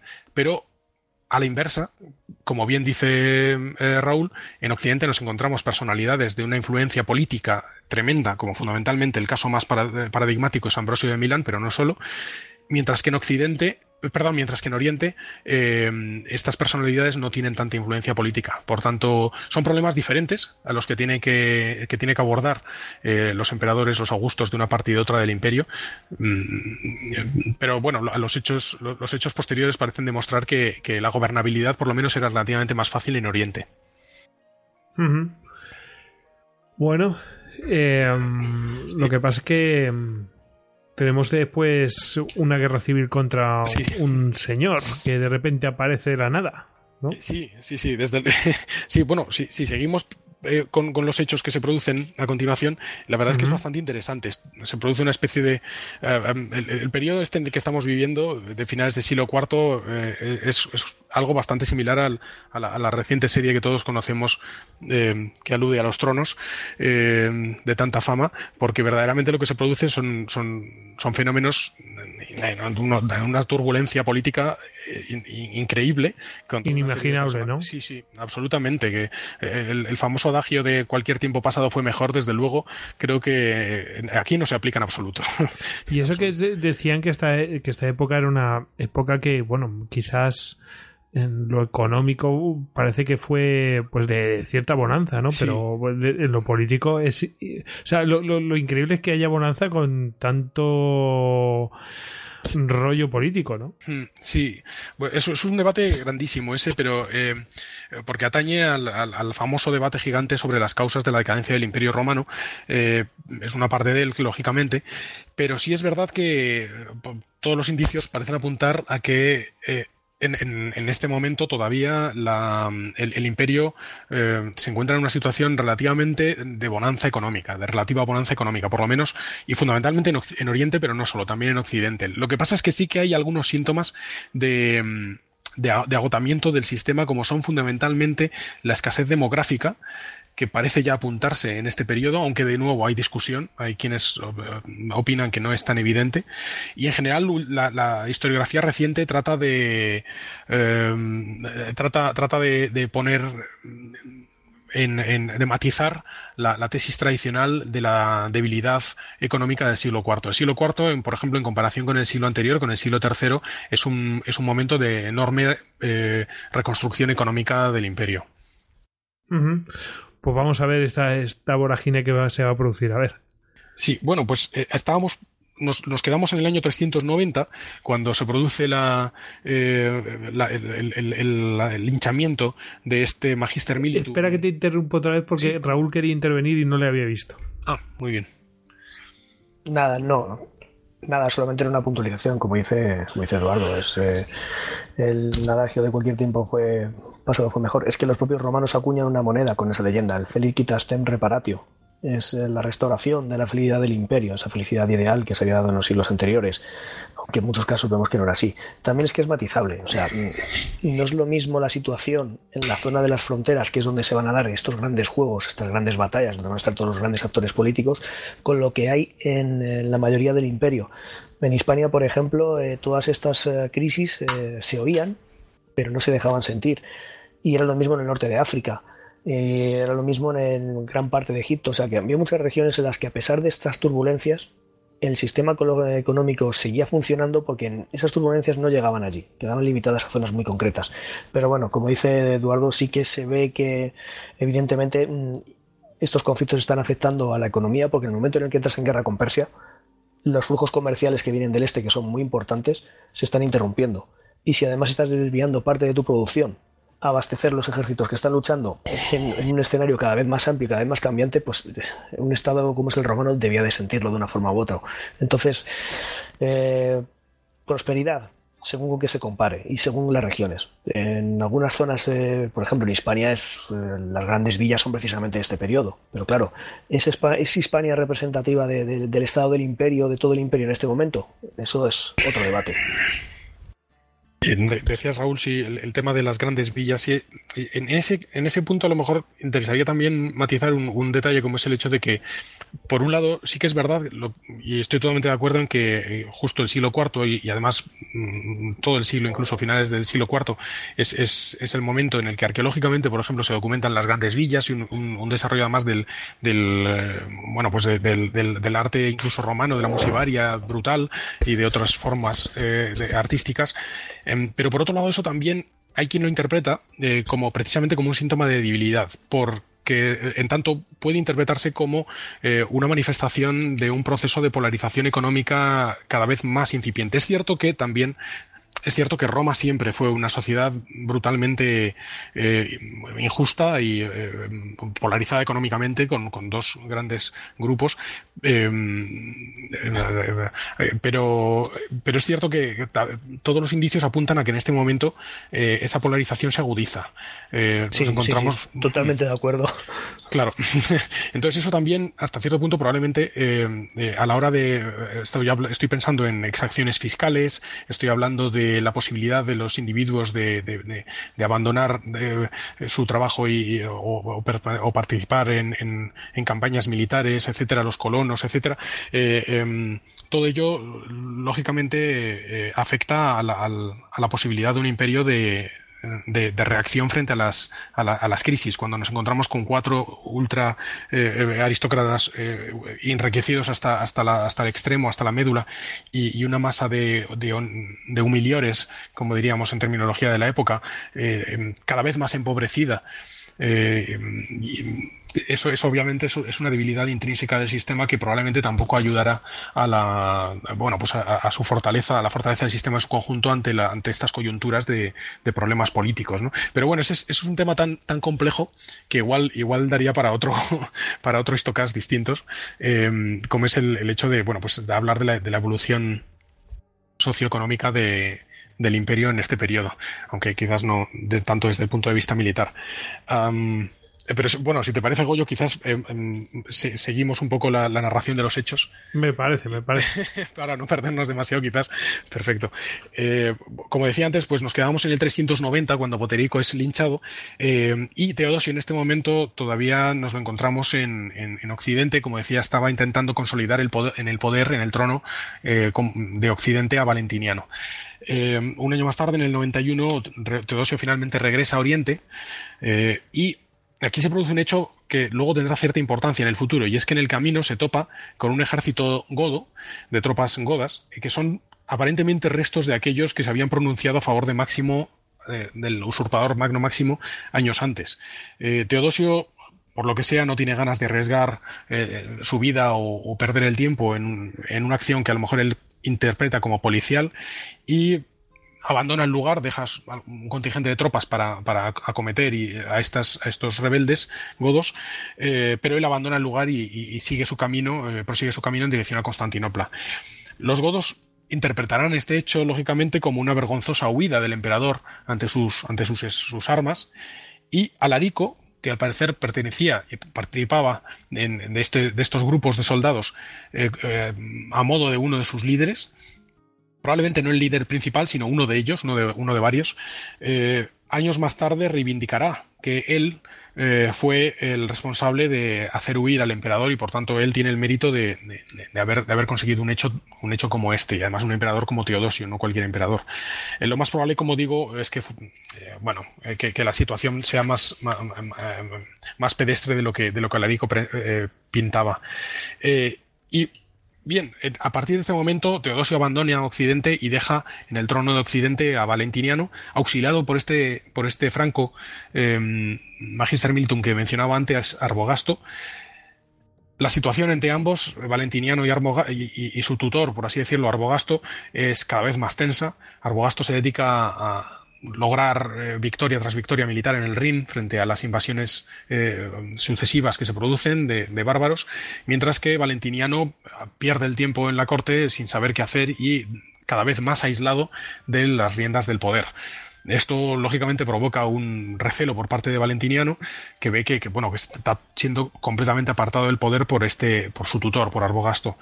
Eh, utilizo la palabra tutor para, entendernos, pero realmente no es la palabra más adecuada, habría que matizarla, pero bueno, para, para, lo que nos atañe. Eh, con, el tiempo, obviamente, Valente reprocha esta falta de poder a, Arbogasto, eh, que tiene efectivamente el poder efectivo, y en un momento determinado la tensión escala entre ambos personajes hasta tal punto que Valentiniano depone a Arbogasto eh, emite una orden y, le depone como, como, como, Magister Militum de Occidente. En teoría tiene toda la legitimidad porque Valentiniano es el, es el, es el emperador eh, y tiene, por tanto, el, poder legítimo. Pero Arbogasto en realidad tiene el poder efectivo y, según cuentan las fuentes, eh, tomó la orden en sus manos, el, propio, el propio texto, y la rompió en pedazos, la hizo trizas delante de las narices del propio emperador, eh, demostrando por tanto quién tenía verdaderamente el poder efectivo en Occidente. ¿Quién mandaba? Sí. ¿Quién mandaba? sí, y ah, al cabo de un tiempo, de muy poco, unos meses, eh, en el mismo año, 392, eh, se produce un, efecto nuevamente que parece televisivo o cinematográfico, y es que Valentiniano, no sabemos si ante la terrible humillación que acababa de sufrir, o, eh, o, por efecto del, dolo del propio Arbogasto, aparece ahorcado en su, en su propio palacio. No sabemos si se asesinó, si se suicidó, perdón, o fue, o fue, o fue suicidado, por así decirlo. Eh, lo cierto es que más bien da la impresión de que fue lo primero, porque Arbogasto no tenía el más mínimo interés en asesinar a Valentiniano. Asesinar a Valentiniano eh, para Arbogasto era, era provocar al emperador de, Occidente, de Oriente, perdón, a Teodosio. Eh, que su estatus provenía de Valentiniano, vamos. Eh, exactamente, claro, su situación. Claro, si, perdía a Valentiniano, mm, quedaba como un usurpador directamente. Completamente, completamente. Con lo cual sí que es posible, podemos suponer que a lo mejor Valentiniano genuinamente se suicidó eh, en vista de que era la única forma que tenía de poder acabar con, con, Arbogasto. nuevamente hablamos de adagios, pues el de sacar, sacarme un ojo yo para que, para que mi oponente perda dos, ¿no? aunque en este caso sería más bien a la inversa.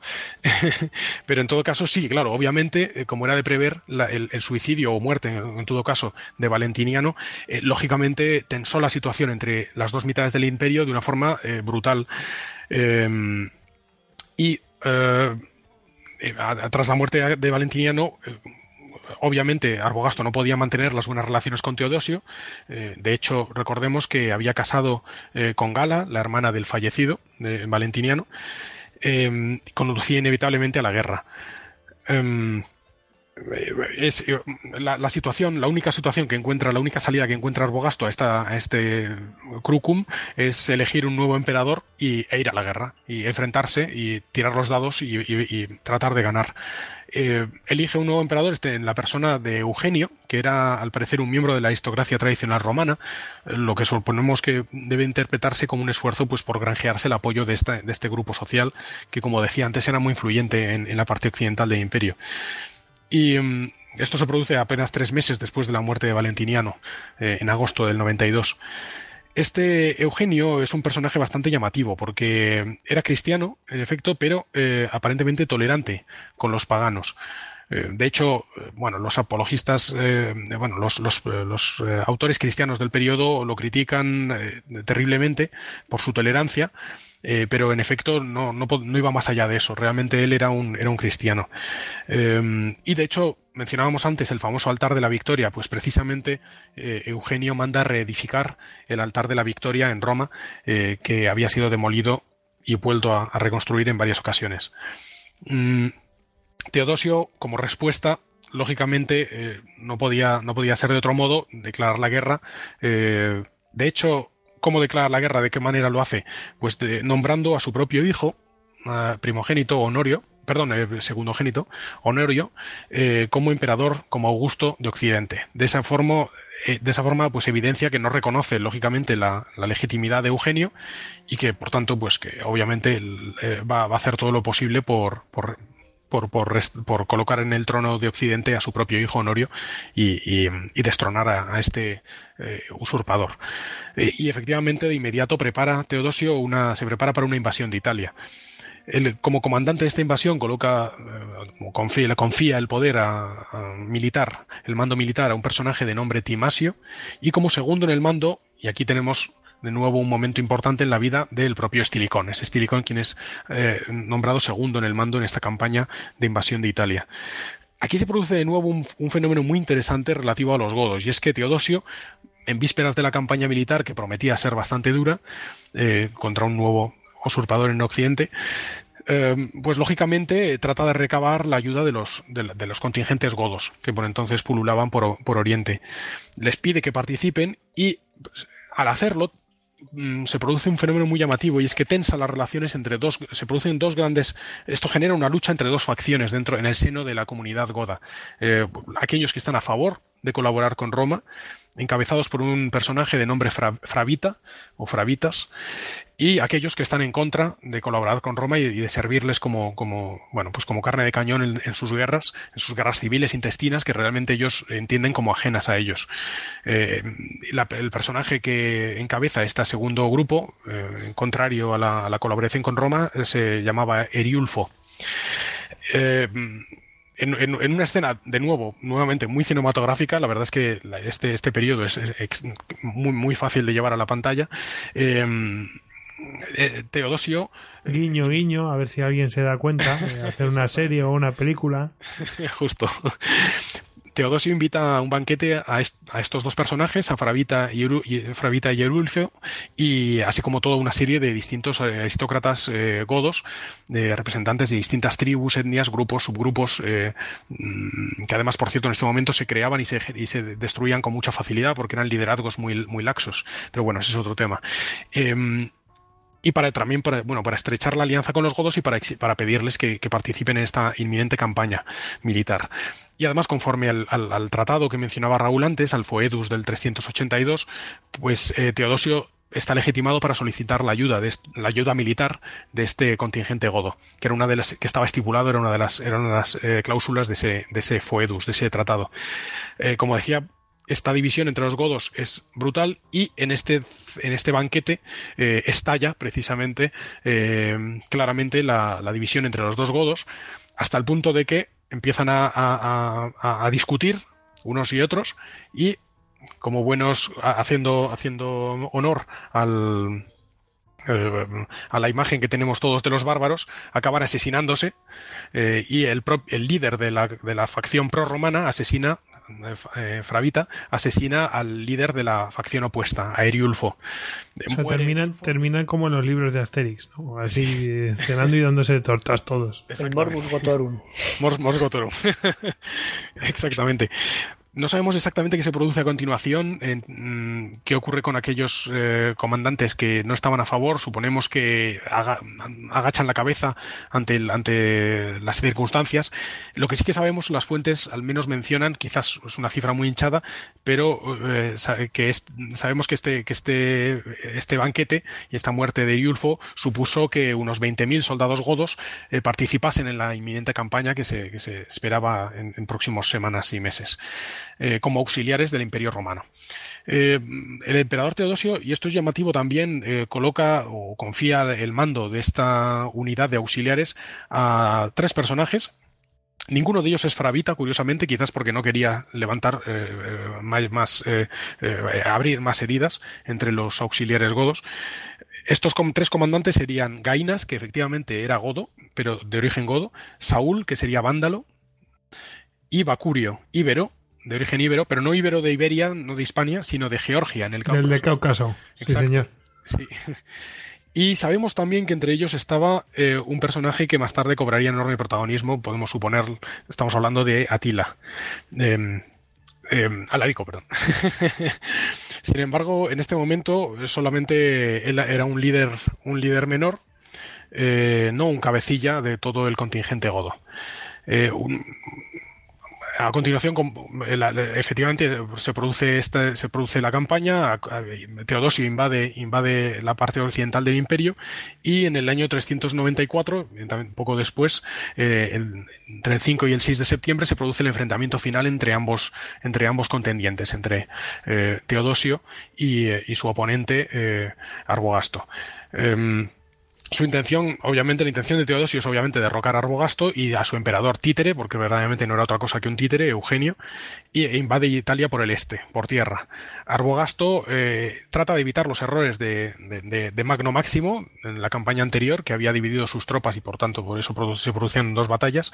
No, en este caso no, Arbogasto eh, concentra todas sus tropas para un, único enfrentamiento, una única batalla, o por lo menos eh, para, para, cometer al, al invasor Teodosio todos a la vez, con toda su potencial militar unido y em, su ejército, por cierto, y es interesante, el de Arbogasto, al igual que el de Oriente, es étnicamente mixto también, aunque en este caso eh, los contingentes auxiliares son eh, de alamanes y francos, no de, no de godos.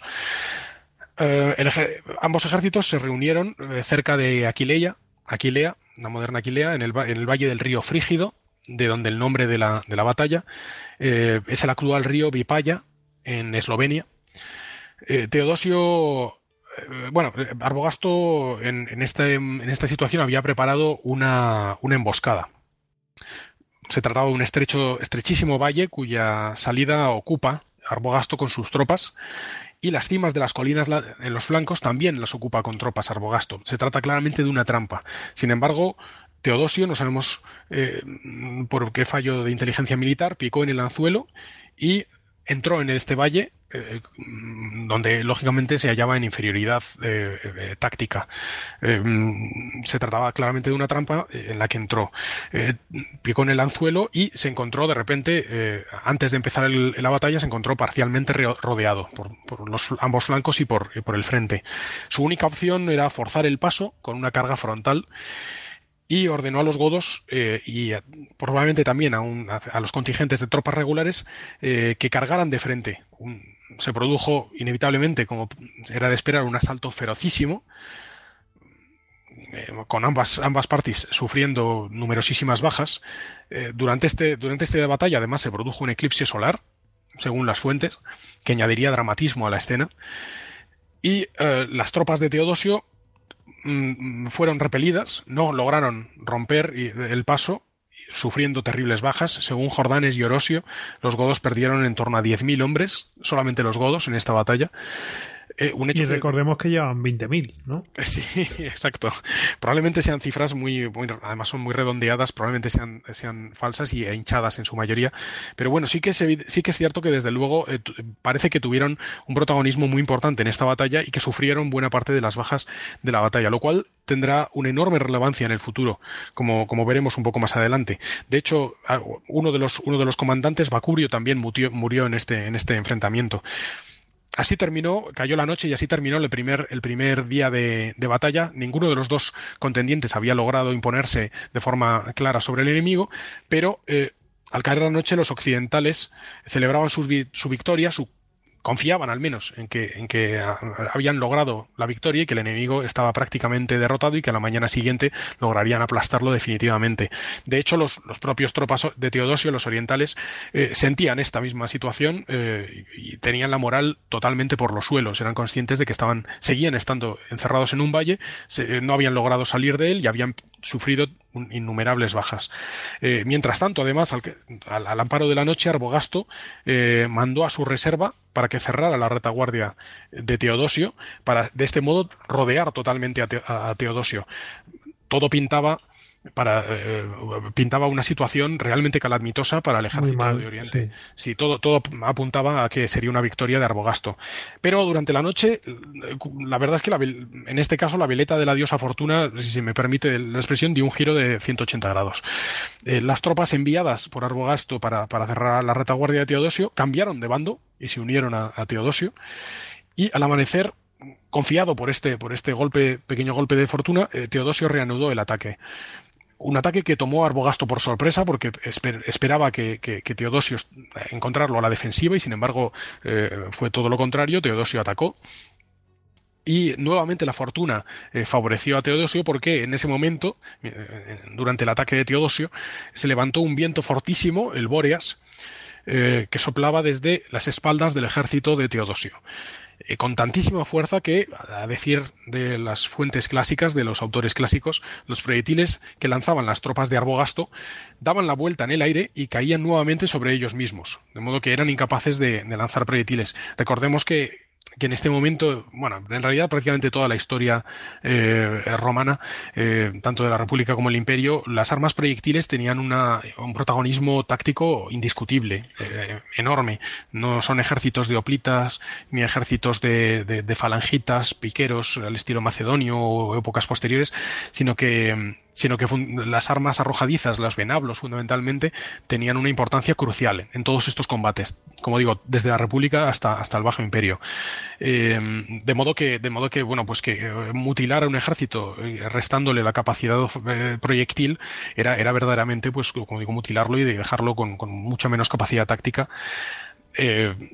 y, en efecto, sumando la sorpresa del ataque a, este, a esta confusión provocada por el viento Bóreas, el ejército de Arbogasto empezó a flaquear y finalmente eh, se deshizo en trizas eh, y huyó.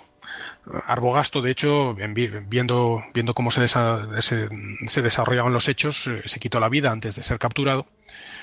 Y la victoria fue totalmente para el ejército de Teodosio, aunque con una cantidad de bajas terribles. A partir de este momento, Teodosio eh, pues fue capaz de unir nuevamente bajo su mando eh, ambas mitades del imperio. Y bueno, de hecho reinaba conjuntamente con sus dos hijos, Arcadio y Honorio, pero lógicamente por la corta edad de estos, eh, Teodosio era realmente quien mandaba.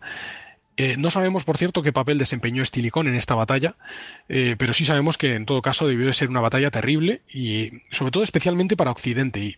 y de hecho Un, detalle, si volvemos hacia la mirada hacia atrás, que es importante quizás eh, analizar, y es el hecho de que las sumas, la suma, perdón, de las bajas sufridas en esta batalla del, río Frígido por Occidente Y en las batallas precedentes de Sistia y Poetovio, probablemente fuera un superior a, las sufridas por, Oriente años antes en Adrianópolis.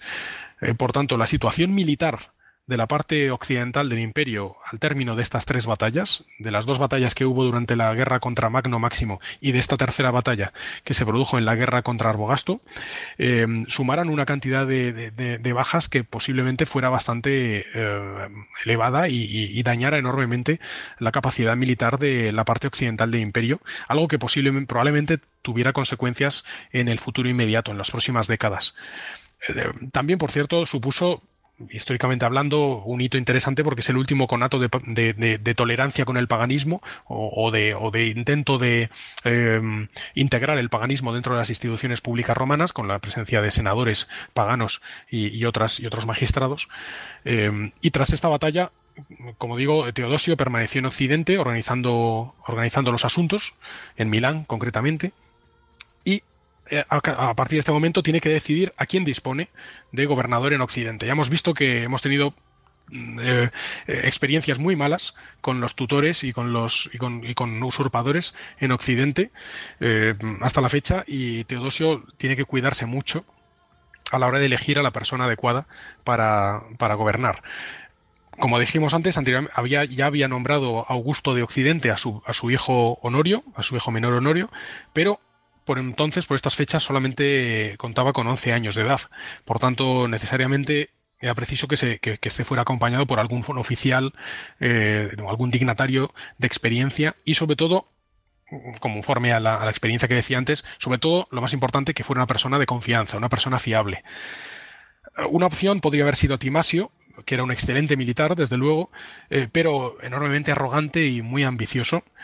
varias otras opciones parece que se pudieron haber eh, eh, sopesado en estas circunstancias, eh, pero finalmente Teodosio eligió a Estilicón, que como decíamos estaba casado con su sobrina y era una persona familiar, cercana, pero no lo suficiente como para reclamar el trono. por tanto, en octubre del año 394, poco después de la batalla del Frígido, un mes después, Estilicón es ascendido a comes et magister utrusque presentalis en Occidente, es decir, la personalidad más de mayor importancia, el magistrado eh, eh, de, mayor relevancia en, toda la mitad occidental, por debajo del emperador, naturalmente. Eh, además, Teodosio hace otro reparto de dignidades, por ejemplo, a Timasio, les Timasio es enviado a Oriente a luchar contra otros bárbaros que estaban por entonces cruzando el Danubio. Gainas se le confía las tropas de Oriente acantonadas en Italia. y eh, como gesto quizás de simpatía hacia la aristocracia tradicional romana, eh, Teodosio eh, otorga el, consulado a dos, patricios del, romanos, cristianos eso sí, pero de la aristocracia tradicional romana. A continuación, Teodosio empeoró, empeoró gravemente su salud y en esa coyuntura reafirmó a Estiricón como parens principum, es decir, una, un, título que quizás se pueda traducir como, como, tutor, aunque no es exactamente lo mismo, tutor del príncipe, es decir, del, del, futuro emperador, que sería, en, bueno, perdón, del, emperador en este caso, que sería Honoro, del, Augusto, una suerte de tutela, por, por, tanto. Y escasamente cuatro meses tras la batalla del río Frígido, en enero del, año 395, en Milán, Teodosio murió de, de edema, cumplía 49 años. Según algunos historiadores, de hecho, este, este hito marca el inicio de la Edad Media. Y bueno, sí, que efectivamente se produce la división definitiva del imperio en dos mitades, nunca más volverán a unirse. Oriente, eh, dominado, eh, gobernado por Arcadio, el hijo de Teodosio primogénito de 18 años de edad por entonces, eh, bajo la tutela del prefecto pretorio Rufino, y así como otros militares. Y Occidente, Honorio, de 11 años, bajo la tutela de, de. Pues aquí, si queréis, podemos hacer un descansito, ¿os parece? Estupendo. Pues hacemos un descanso y si queréis vamos a ver cómo va a quedar definitivamente el imperio después de bueno, pues, eh, la, de la desaparición de Teodosio. ¿Os parece? Genial, genial, Vale, perfecto. Pues nada, volvemos en un momentito.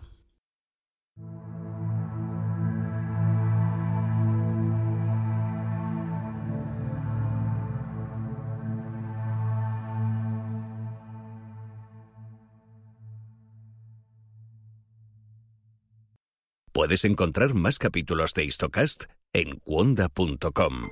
Y además, ¿y si pudiéramos conversar con aquellos grandes personajes de la historia que nunca concedieron una entrevista? Atila yo soy duro con quienes no se me someten. Juana de Arco. No permití jamás que se abusara de un prisionero. Alejandro Magno. Desde muy niño se me educó en el conocimiento de las armas. Poncio Pilatos. Necesitaba controlar a los samaritanos, mm, mostrarles autoridad. Napoleón. Austerlitz fue para mis generales la demostración y lo será en los libros que glosen la historia militar de mi tiempo. Wanda la comunidad de podcast independientes en español presenta Entrevistas con la Historia. Con Óscar Gómez.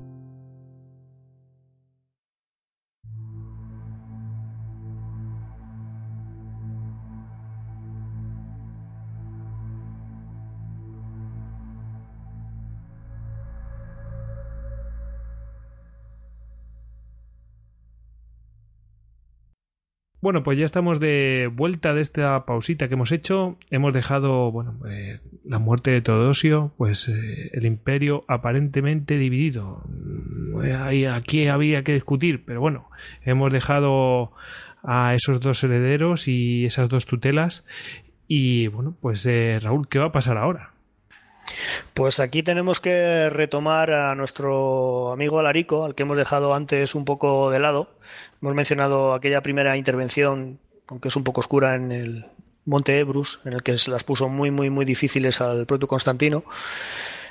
Y ahora hay que volver a retomar porque hay una serie de eventos que suceden alrededor de Alarico, de las acciones que desarrolla y de su respuesta por parte de Stilicón, que van a condicionar muy mucho eh, ya no solamente el desarrollo del, imperio, que no es poco, sino además la propia carrera de Stilicón, porque muchas de las acusaciones que luego van a utilizar contra él vienen derivadas de su su postura frente al Arico, que ya se está configurando en estos momentos como una de las mayores eh, amenazas para, el imperio. Mm, a pesar de que Alarico, eh, a la vista de los acontecimientos e incluso mm, si tenemos en cuenta el testimonio de muchos autores romanos, no está la amenaza. Eh, Alarico está más interesado en pasar a integrar el imperio como era el propio Hostilicón, pasar a intentar un cargo de responsabilidad y ser una persona importante dentro del imperio más que tratar de destruirlo y eh, generar una, cosa nueva. Pero bueno, eh, vamos a explicarlo de, forma más o menos detenida porque lo hemos mencionado, pero tenemos que detallar cuál es el origen de esta persona eh, y cuál es el origen de las personas que lo siguen. Porque Alarico se nos dice siempre que es el rey de los godos, el primer rey de los godos, y a decir verdad, bueno, eso es, es muy matizable. Hay una serie de, de, puntualizaciones que son necesarias hacer porque no toda la gente que sigue a Alarico son godos la gran mayoría de ellos son bárbaros, pero también hay población eh, provincial romana y hay esclavos de origen romano y eh, de orígenes muy variados que se unen a él a lo largo de diferentes eh, momentos, fundamentalmente con las campañas de saqueo a Roma, pero ya incluso antes ya hay diversas gentes que se le van a unir, se, se menciona incluso celtas, ya ves tú, ¿dónde estarían los celtas? Pero el caso es que los, autores griegos que nos hablan de, de Alarico dicen que entre los grupos que se suman a él en un momento o en otro hay celtas también. Pero bueno, eh, respecto al origen. Eh, bueno, hay que decir que Alarico, podemos utilizar la manida frase, merecería un histocast entero. Sí, sí, Alarico sí que definitivamente merecería otro histocast y daría para, para mucho, porque es una figura además muy, muy discutida. Tradicionalmente se le ve como un destructor. Eh, la historia romana le presenta en la mayoría de los casos como el bárbaro que ha asolado Roma. Los historiadores cristianos no lo ven tanto así, porque respecto a las iglesias y respecto a las eh, gentes que se refugiaron dentro de las iglesias, eh, lo cual es bastante extraño, porque los romanos cuando saqueaban una población, eh, aunque fuera romana, pero que estaba en el bando opuesto, no respetaban absolutamente nada. Daba igual que fuera una iglesia, una, una basílica o lo que fuera. Entonces es un caso bastante excepcional.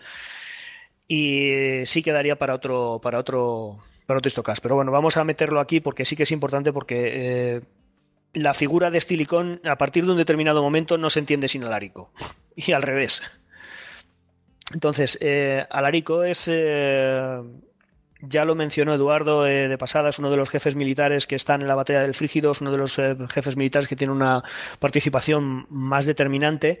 bueno, de hecho se puede decir que sus hombres fueron mandados a la carnicería hay quien dice con bastante mala sangre, aunque puede que fuera verdad, que Constancio los mandó como fuerza de choque, como ya detalló Edu hace un momento, eh, únicamente para quitárselos de en medio, para desgastar al ejército rival y que los godos tuvieran el mayor número de pérdidas posibles para limitar su potencial guerrero y su potencial como amenaza para el propio imperio.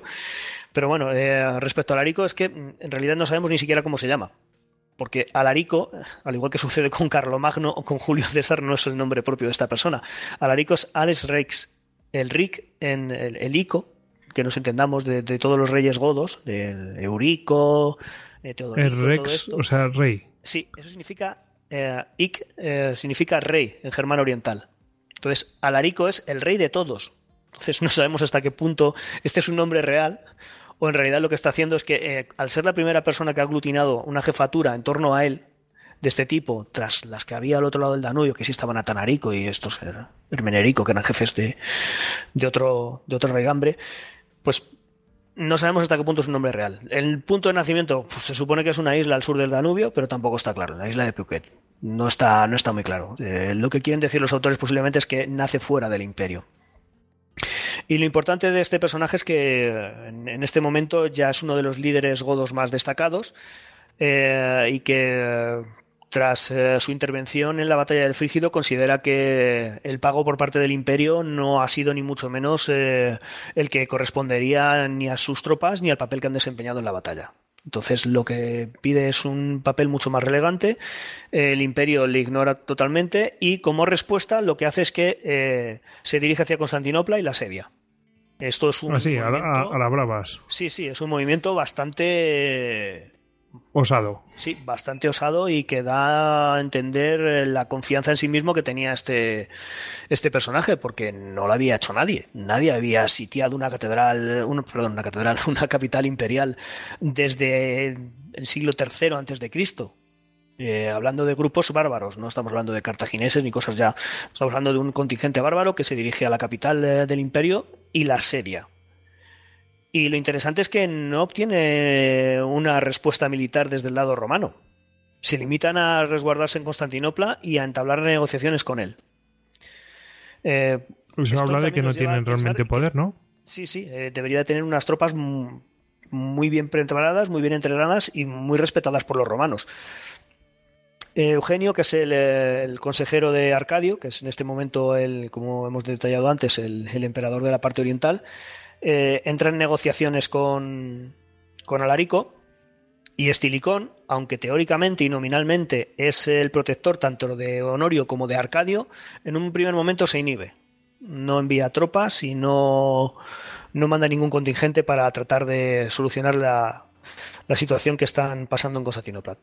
También hay que decir que era muy improbable, y es posible que Alarico incluso lo supiera, que Alarico pudiera eh, tomar con éxito Constantinopla, aunque no tenía las murallas que llegan a proporcionársele después, eh, sobre todo a la segunda mitad del siglo IV, bueno, perdón, segunda mitad del siglo V, son las, segundas reformas de las murallas que son mucho más potentes. Las murallas de Constantinopla son lo suficientemente potentes como para mantener la mayoría de los eh, ejércitos a raya y por otra parte su situación es privilegiada, está junto al mar y directamente abastecida en un puerto fortificado. Entonces, o tienes una flota que te permita cortar completamente el suministro o es prácticamente imposible que sometas a Constantinopla por asedio. Eh, aún así, Mm, es, un problema tener un contingente enemigo asentado en las puertas de la capital imperial. Entonces, eh, las negociaciones. es un problema para comercio y cosas de estas, pues no mola, ¿no? no mola nada. da muy mala imagen. Y a nivel táctico, porque tú tienes que sacar tropas de allí y tienes que moverlas. Y estás bloqueado. Entonces puedes moverlas por mar, pero evidentemente todo lo que tengas que hacer eh, por tierra mm, vas a tener un problema bastante, bastante importante. Entonces, eh, a raíz de las conversaciones que tienen lugar entre mm, Rufino y Alarico, parece ser que estos llegan a un acuerdo. Rufino sale de Constantinopla con una escolta bastante potente porque no se fía de Alarico y eh, consigue más o menos eh, convencerle para que abandone Constantinopla y que se dirija hacia el sur, se dirija hacia Grecia. En ese momento eh, llegan las tropas que le devuelve eh, Estilicón, porque sí que se había quedado con parte de las tropas orientales eh, como parte del contingente que él comandaba. y a cargo de un personaje del que también habíamos hablado, que ya había mencionado antes Eduardo, que es Gainas, que es también un personaje de origen godo. Y aquí llega uno de los momentos también más oscuros de toda esta historia, porque Gainas, hay quien quiere ver la mano de Stilicón detrás de ello, aunque hay autores que le disculpan y dicen que no es una decisión de, de sino de Gainas. Lo primero que hace nada más llegar allí es asesinar a Rufino directamente, sin venir, sin medir ningún tipo de provocación ni nada, elimina al eh, principal consejero de Arcadio y eh, como medida de compensación lo que hacen es que normaran a Eutropio como el eh, consejero de Arcadio. Y el problema es que Eutropio es todavía más antiestilicón de lo que ya lo era Rufino. Ya no sé si habíamos hablado antes de ese problema que tenían con la zona de, de, del Illyricum, que el Imperio Oriental lo reclama para sí y el Imperio Occidental también. Pues eh, muchos veían la mano de Stilicón para tratar de asegurar para el imperio occidental el, el.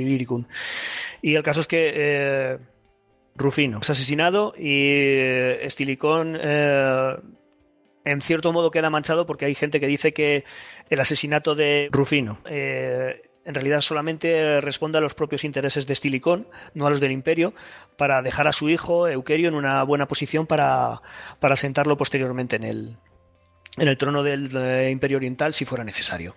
Esto es una, una, acusación que luego, cuando veremos, cuando Olimpio, que es un personaje del que vamos a hablar más tarde, eh, organice la revuelta contra Estilicón, va a ser uno de los argumentos principales para, para apoyar su teoría de que Estilicón está más eh, tratando de asegurar su posición y la de su familia que, que los intereses del propio imperio. Mm, perpetuar su estirpe, vamos. Sí, eso es. Porque sí que es verdad que el hijo de, el hijo de, de Estilicón, eh, Euquerio, al fin y al cabo, ya estaba entroncado con la familia imperial, era descendiente de descendiente directo de Teodosio, entonces no era descabellado que hubiera podido reclamar el, el trono de una forma u otra. Uh -huh.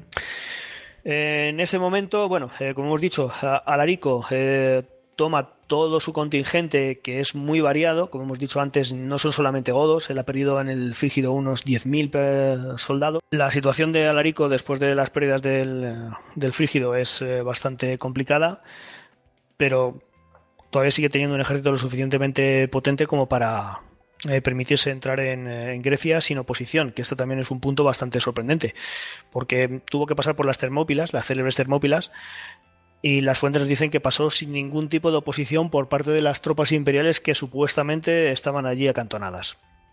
Eh, hay un general. Eh, o sea que le dejaron pasar, no es que no hubiera tropas, sí. le dejaron pasar. Eh, o no había tropas, o las que habían no hicieron nada por impedir la entrada.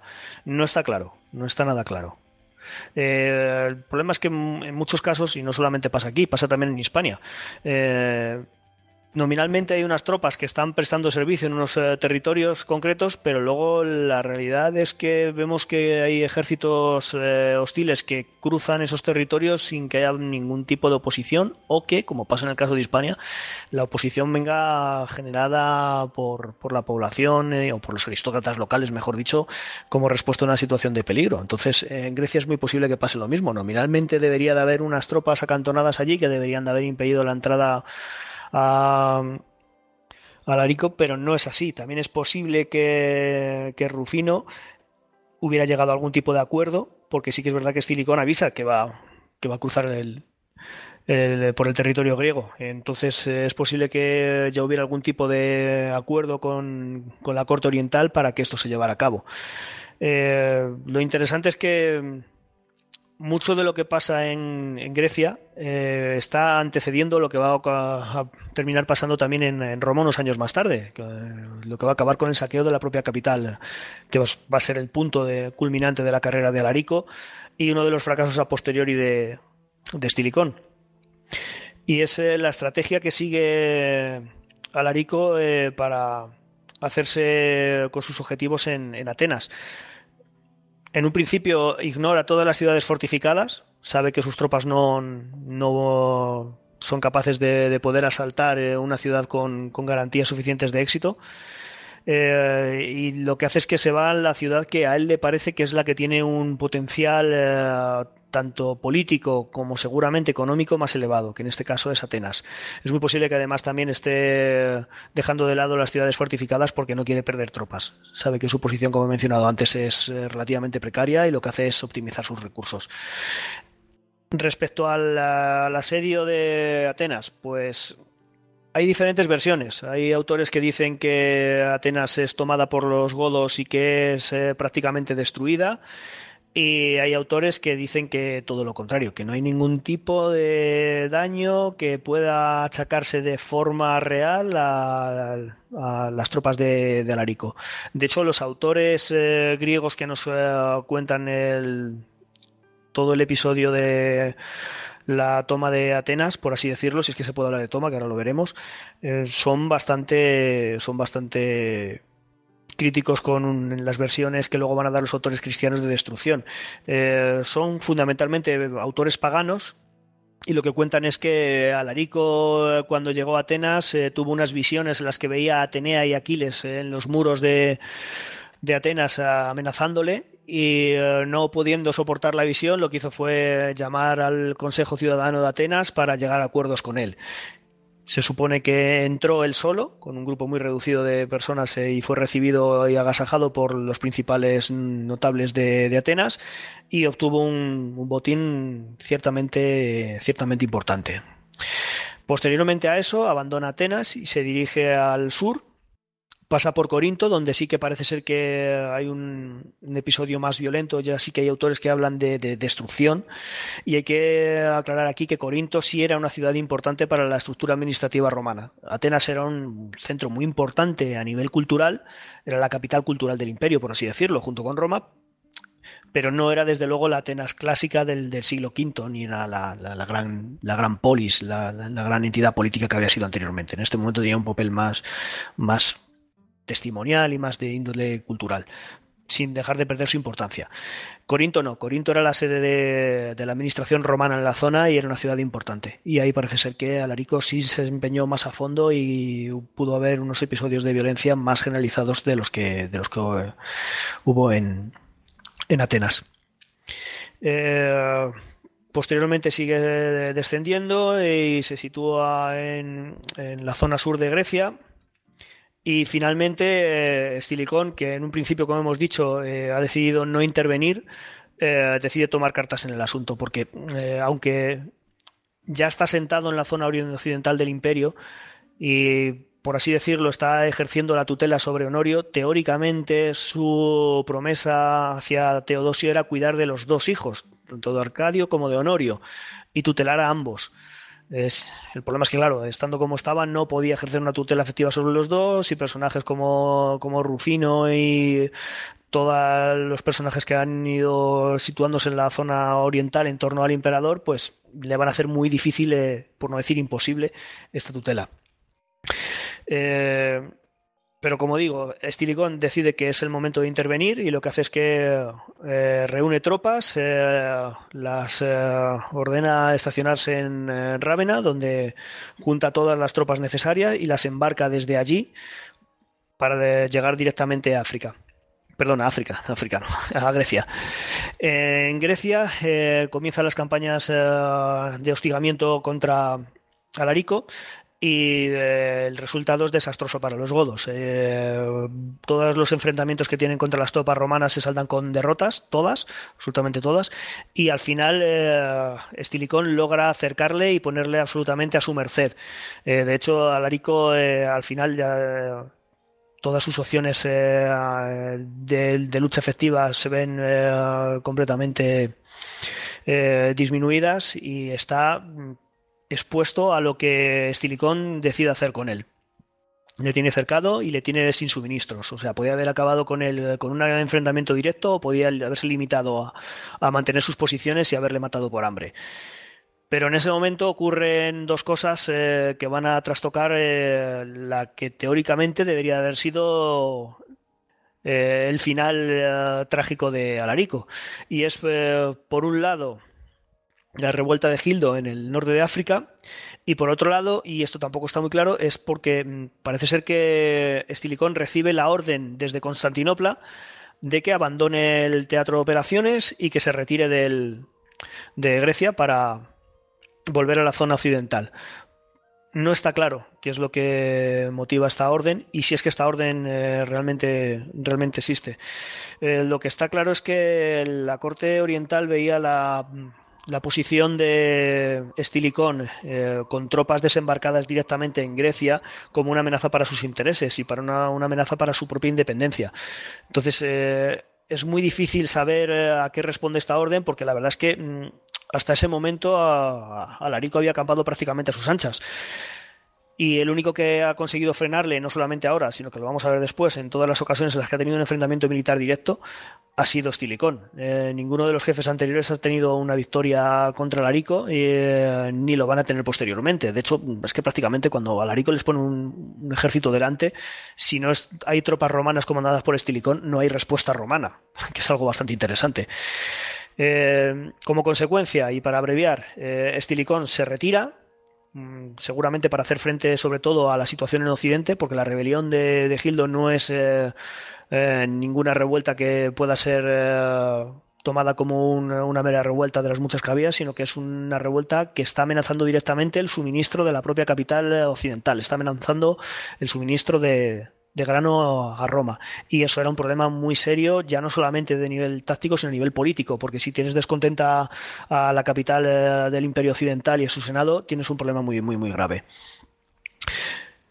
Y aquí viene la segunda parte de, este, de toda esta problemática entre Estilicón y la corte oriental, porque a raíz de su retirada, eh, la corte oriental le, le, le designa como enemigo público le designa enemigo público del imperio porque teóricamente ha abandonado su deber. Entonces hay una contradicción ahí que no está clara, pero sea como fuere, lo que eh, la situación es que Estilicón termina repudiado por el imperio oriental, se convierte en enemigo público de, de Arcadio y tiene que volver apresuradamente para hacerse cargo de la situación en Occidente porque se está complicando por momentos. Pero lo interesante es que, eh, a pesar de que estaba en una situación de, desventaja y de postración eh, respecto a su posición original, eh, llega a un acuerdo con Eutropio, que en este momento es el hombre fuerte del Imperio Oriental, es el hombre fuerte de Arcadio, y en este momento consigue algo que no había conseguido hasta ese momento, que era el cargo oficial de Magister Militum Periliricum, eh, que eso le da acceso a una cantidad de beneficios que, no había tenido en ningún momento anterior y era uno de los motivos de su descontento. Él consideraba que a partir de la batalla del Frígido debería de haber tenido acceso al mando no solamente de sus propias tropas, sino también de tropas romanas y se le habías negado. Y en este momento, cuando es eh, nombrado por Eutropio Magister Militum Periliricum, ya tiene acceso no solamente al mando de tropas romanas, sino además también a las fábricas tiene acceso a los suministros de materiales, de alimentos, de armamento del imperio y eso es una cosa muy muy muy importante. Eso lo que va a hacer es que al menos el frente que se tiene abierto con Alarico queda estabilizado durante cuatro años. Bueno, Eduardo, y ahora toca hablar de la revuelta de Gildo. ¿Qué es esto de la revuelta de Gildo? Pues bueno, como avanzaba Raúl, eh, es, uno de estos episodios del, Bajo Imperio que, realmente sorprenden por, la gravedad de, la crisis que podía vivirse políticamente para que llegáramos a una situación como esta, eh, como la de la revuelta de, Gildo. Es, un, es, una, manifestación de una profundísima quiebra institucional en, el orden, bueno, pues eh, eh, imperial del, del, Estado romano. por entonces, la, la provincia, la provincia de África pertenecía a la mitad occidental del imperio. Por tanto, en principio estaba sujeta a la autoridad del emperador Honorio y, bueno, en la práctica, como, venimos diciendo, de Estilicón, del hombre fuerte de Honorio. Y en este momento, en este momento de, eh, debilidad, eh, sobre todo de prestigio de, Estilicón, eh, por haber sido nombrado hostis publicus, es decir, enemigo público por parte de de la corte de Constantinopla, en este momento, en este contexto de debilidad, eh, no sabemos si, es, si aprovecha la situación o es persuadido para ello por parte de, Arcadio o, sus, allegados, eh, posiblemente el propio Eutropio que mencionaba Raúl, es decir, el, nuevo hombre fuerte en la capital, Constantinopla, en la capital del Imperio Oriental. No sabemos si por una de estas razones el, el que por entonces era gobernador de la provincia de África decide abandonar su fidelidad al emperador que le corresponde, es decir, a Honorio, eh, en Milán, y eh, desgajar su provincia por entero y ofrecérsela al emperador de la parte oriental, al emperador eh, opuesto. Y de hecho, el, emperador de Oriente, Arcadio, transfirió, de hecho, la, la, provincia de África a Oriente. esto era absolutamente escandaloso, como podemos imaginarnos. Y además no solamente escandaloso, sino gravísimo, porque no solamente perdía Occidente, una provincia importantísima de su territorio, sino que además se trataba de una provincia un pingüe económicamente, de grandísima importancia, también territorial, eh, y en la unidad del, del, imperio en su conjunto, pero sobre todo se trataba del granero de Occidente. Si, por ejemplo, Oriente, por entonces, eh, gozaba de, Egipto, de la, de la tenencia de Egipto como gran granero, porque era un lugar de fertilísimo, sobre todo en la antigüedad, eh, en el que se producían, se producían, según cuentan, pues números, unas cosechas infinitamente eh, más, más abundantes que en cualquier otro lugar del imperio. En la parte occidental del imperio era África, era la provincia de África la que cumplía esa misma misión. Y si, si Egipto era la que fundamentalmente alimentaba a Constantinopla, eh, África era la que alimentaba a Roma, Milán, la península itálica en su conjunto. Por tanto, la pérdida de África para Roma fue un golpe absolutamente devastador. Eh, sin embargo, eh, en esta situación, Estilicón fue enormemente astuto y maniobró como, un, como, un, zorro, con extremada inteligencia, porque antes de, actuar, antes de enviar tropas inmediatamente a, combatir a este eh, gobernador de África, que es Levantisco, a este Gildo, antes de, mover, eh, de moverse militarmente, de actuar militarmente, eh, maniobró y se acercó al Senado, la institución del Senado de Roma, que todavía gozaba de un inmenso prestigio por entonces, y en la que además, no solamente eso, sino que en ella se reunían buena parte de las élites de la parte occidental del imperio, las grandes familias eh, tradicionales y, verdaderamente, bueno, pues los terratenientes, los, los, los honestiores, los, los adinerados, eh, grandes familias del, imperio. Por tanto, en un gesto que intentó de acercamiento hacia el Senado y hacia estas aristocracias occidentales, ofreció al Senado una cosa muy interesante, que es la restauración del Senatus Consultum. Y este Senatus Consultum consiste en el poder del Senado para aprobar leyes algo que había perdido durante el tiempo, porque con, la, con el dominado y con la evolución del, Imperio Romano, eh, el Senado había ido perdiendo atribuciones y una de ellas era precisamente esta. Eh, pues bien, Estilicón en este contexto de crisis ofreció al Senado esta, la restauración de esta posibilidad, este privilegio. Em, además, sabemos que muchos senadores, muchos miembros del Senado tenían tierras en África, por lo tanto sentían verdadero pavor ante la posibilidad de que se desgajara África del imperio. Em, esta maniobra eh, lo, que, lo, que pedía el Senado, perdón, a Estilicón a cambio, al Senado a cambio de, esta, de este privilegio, era que declararan hostis publicus, es decir, enemigo público, a Gildo, al, al rebelde Gildo. Pero se trataba de una declaración formal del Senado, no de Estilicón. De modo que él no se hacía responsable de lo que ocurriera a continuación. Se trataba, por tanto, de una maniobra muy inteligente porque tenía varias consecuencias. En primer lugar, como digo, él no se hacía responsable eh, eh, por, pasara lo que pasaba, pasara. Eh, por otro lado, dejaba en mala posición a Oriente, al emperador Arcadio, y en particular a su, a su valido, por así decirlo, Eutropio, por apoyar la iniciativa de este enemigo público, declarado como tal, por tanto, por el Senado.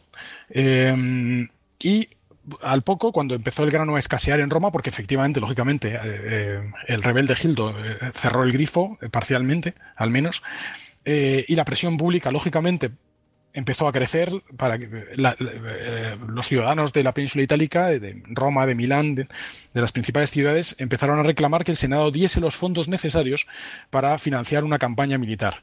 Lógicamente, ante esta situación, el Senado no pudo oponerse y, aprobó esta financiación especial para la campaña.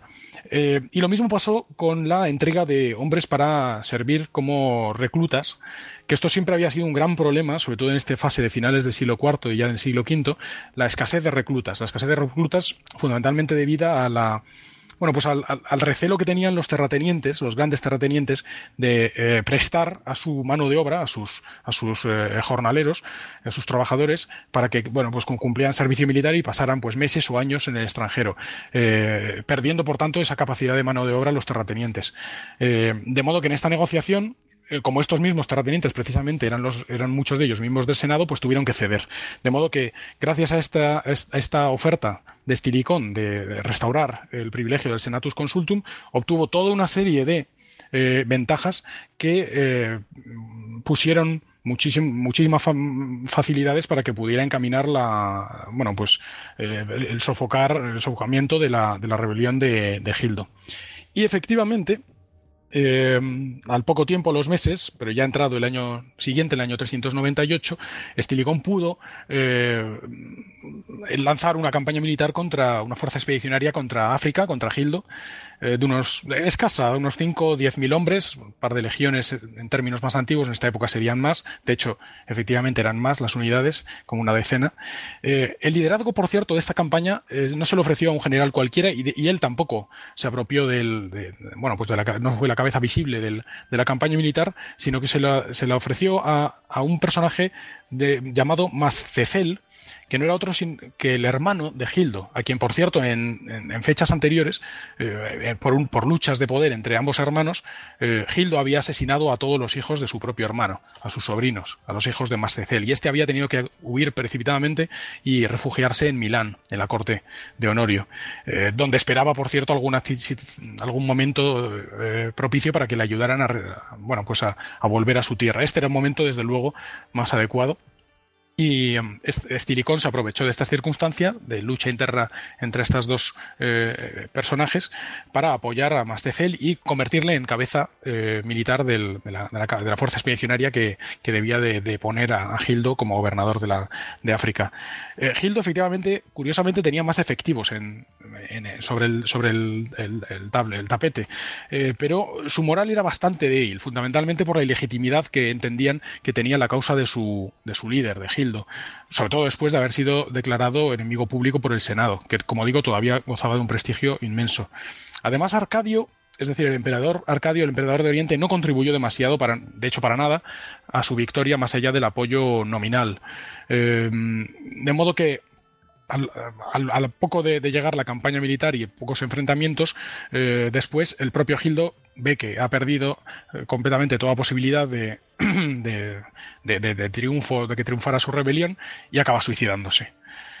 Em, a continuación se produce un fenómeno bastante llamativo y que a lo mejor en caso de que sea cierto, eh, nos da algunos indicios, eh, bueno, es, sintomático de qué tipo de personalidad tenía Estilicón. Y es que según Zósimo, es una fuente poco tardía, pero bueno, en todo caso no sabemos si cierto o no, él refiere eh, un suceso curioso que aconteció cuando, cuando Mastecel, este líder, regresó triunfante a Milán después de la victoria en África. Y a los pocos días, al parecer, en el cruce de un puente, en un río, eh, en compañía precisamente de Stilicon, cayó al agua Mascecel y se ahogó. Una situación, bueno, un, fenómeno que desde luego suena bastante sospechoso. Y las fuentes clásicas, Zósimo y otros, interpretan este fenómeno como que quizás Estilicón dispuso el asesinato de, este personaje, eh, de Mascecel, para evitar que se llevara el rédito de la victoria, el crédito de una, de una gran victoria, y por tanto pues, poder, poder asumirlo en su propia persona, Estilicón. Sí, pero es una pena porque pierde un recurso muy valioso, ¿no? Un, posible aliado, pero verdaderamente Mastecel podemos entender que no tenía, no era, un, no era un personaje de gran importancia en el momento. Lo utilizan eh, como un pañuelo y lo desechan después, eh, estilicón al menos, o da la impresión al menos de que, de que esta es la esto es lo que, lo que, lo que debido de acontecer con, con Mastecel. Es, es, muy llamativo, no sabemos si, si, si, hasta, si fue un accidente la muerte del personaje o no, desde luego huele mal, huele sospechoso. Y en tal caso, desde luego, estamos, eh, bueno, pues, pues, pues, nos da bastantes em, pruebas de qué tipo de personalidad era ambiciosa eh, Estiricón, eh, en caso de que sea cierto todo esto. Mm, además, precisamente a continuación, justo después de esa campaña militar, Estilicón casó a su hija María con, con, el emperador, con el emperador Honorio. Por tanto, en la línea de lo que decía Raúl hace un momento, de intentar que dado que él, evidentemente, de ninguna manera, como medio, er, medio, medio bárbaro que era, medio vándalo, de ninguna manera podría haber eh, accedido al trono, sí quizás tenía o albergaba la esperanza de que sus nietos pudieran haber llegado a ser emperadores romanos. Y de hecho, contaban con, bastante, con bastantes posibilidades de ello. Em, sea como fuere, eh, a continuación, bueno, Arcadio eh, nombró a Eutropio cónsul para el año siguiente y esto provocó un escándalo en la corte de Constantinopla, porque, por ejemplo, como decía eh, Sinesio de Cirene, cualquier monstruosidad antes que, que, un cónsul eh, eh, eunuco, ¿no? Un eunuco en, el, en, el, la responsabilidad de, de cónsul. Em, y en efecto, eh, poco después el propio Eutropio cayó en desgracia y, fue desterrado. Y así termina una, una, cierta fase eh, en, las, eh, bueno, los asuntos políticos de, las relaciones entre Oriente y Occidente, porque en efecto con la, con la caída de Eutropio caía uno de los grandes enemigos de Estilicón en, en Oriente. Em, en todo caso, resulta interesante también que analizar qué había pasado durante estas fechas en, Oriente. Y es que eh, la política de apaciguamiento de los godos heredada de Teodosio Em, empieza a encontrar resistencia en grandes grupos de población, gente que empieza a recelar de esa, política de apaciguamiento y estos opositores, esta pues, podríamos llamarlo facción tradicionalista romana, eh, se ve agraviada por los pactos con los germanos y eh, escandalizados, por ejemplo, por este, este caso de, del eunuco Eutropio como cónsul, eh, uno mencionaba hace un momento a Sinesio de Cirene, que es uno de los cabecillas eh, de, esta facción tradicionalista romana. Eh, por cierto, bueno, cristiano y, obispo, de hecho, de, de, Tolemaida, una ciudad en la Cirenaica. Ah, por cierto, curioso, recordemos que este, este personaje fue discípulo de la célebre Hipatia de Alejandría. bien, en todo caso, eh, en, estos momentos en los que estamos hablando se produce también una crisis de proporciones enormes en el 399 en Oriente, como es la de eh, la revuelta de un, un personaje llamado Trivigildo. Este Trivigildo era al parecer un líder godo, en concreto ostrogodo, que se había asentado en Frigia, en Asia Menor, bueno, había sido asentado por las autoridades de Oriente en esa región, eh, al frente de una, bueno, pues de, sus, antiguas tropas, eh, de sus huestes y, civiles, mujeres y niños, eh, que habían creado pues, pues, una colonia, una colonia goda en, el, en, en Asia Menor, como digo, en, Anatolia. Em, en el curso de este tiempo, al igual que cualquier otro grupo de federati, de aliados del imperio, del imperio romano, pues había visto obligado a combatir a otros enemigos, a, combatir a favor del imperio romano, en defensa del imperio romano, concretamente, por ejemplo, en el aplastamiento de una incursión de unos que se había dado previamente. Y al parecer, en el verano del año 399, este personaje visitó Constantinopla y no sabemos exactamente qué ocurrió, pero quizás esperaba un ascenso y no lo recibió. Quizás precisamente porque, como decía Raúl hace un momento, eh, Alarico sí había sido ascendido a Magister Militum, específicamente para, la provincia de, Iliria, eh, eh, pero en todo caso era un título de extraordinaria relevancia y, que le, y además le permitía acceder a los fondos públicos, a los fondos de, y a los recursos del Estado en su conjunto, fábrica de militares, etcétera, todo tipo de recursos. Eh, entendemos que posiblemente este personaje, este Trivigildo, esperaba algo semejante y al no recibirlo, pues eh, quedó ofendido, resentido y en ese mismo año, 399, se subleva y subleva a todo su pueblo. Comienza a saquear Asia Menor. Eh, como llevamos viendo este rato eh, es algo que se produce una y otra vez, que estos pequeños contingentes de, o no tan pequeños, de, bárbaros asentados en el imperio reclaman una y otra vez mejores condiciones tanto para ellos como para sus líderes y al no recibirlas pues sencillamente se sublevan contra el imperio y empiezan a saquear el territorio. Así, fue, así ocurrió con Trivigildo y curiosamente entonces se produce un fenómeno que ya eh, hace que la gravedad del, problema eh, se, multiplique exponencialmente. Y es que Arcadio como emperador de la parte oriental del imperio y por tanto responsable de, apaciguar esta situación, envía a un general, Gainas, eh, de origen godo también, eh, Magister Militum, uno de los grandes generales de Oriente, eh, para sofocar esta, esta rebelión al frente de un, gran, de un poderoso ejército. Pero hete aquí que cuando Gainas llega y, se enfrenta y, llega al lugar donde se encuentran Trivigildo y los suyos, en lugar de combatirlos, decide parcial, aparentemente unirse a ellos, o por lo menos no atacarlos directamente. Eh, argumenta y eso es lo que al menos él utiliza como excusa para, para no hacerlo, argumenta que, que, ve que, Trivigildo dispone de demasiadas tropas y que por tanto habría sido imposible derrotarlos en, un campo en el campo de batalla. Aunque lo más probable es que la verdad eh, que hubiera otros condicionantes mucho más eh, de, índole político y no militar en esta en este cambio de en esta en esta decisión de, de Gainas.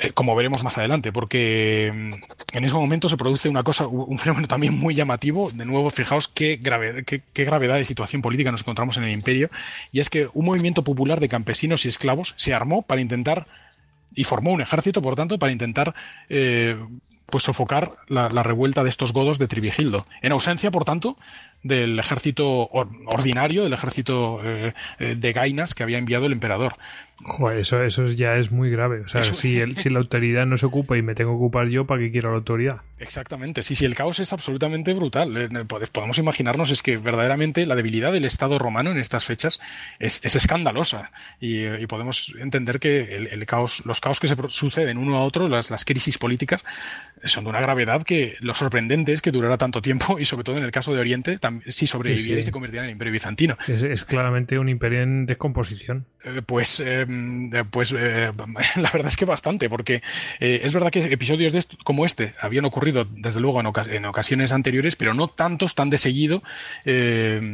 Eh, sin provocar, pues eso, la destrucción o, situaciones tan graves como realmente algo semejante a lo que estamos viviendo de lo que estamos narrando ahora mismo eh, en, este episodio eh, de finales de, finales del siglo IV, principios del V, no se daba en Roma desde, desde la crisis, yo diría, desde la crisis de finales de la República, la gran crisis de finales de la República que al final, pues es, eh, después de las terribles guerras entre César, Pompeyo, Augusto, Marco Antonio, etcétera, em, dan lugar a, la, creación del imperio, de la autoridad autocrática en una sola persona como única salida al problema, es decir, la concentración de todos los poderes en una sola persona. En este momento, en cambio, nos encontramos con lo contrario, con un intento de eh, dominar la situación por parte de dos emperadores muy débiles, pero que de ninguna manera son capaces de, dominar toda la situación y se les salen si se me permite la expresión, les crecen los enanos por todas partes, pero no por, no, no necesariamente, no es no solamente por la eh, por las dificultades, eh, por la amenaza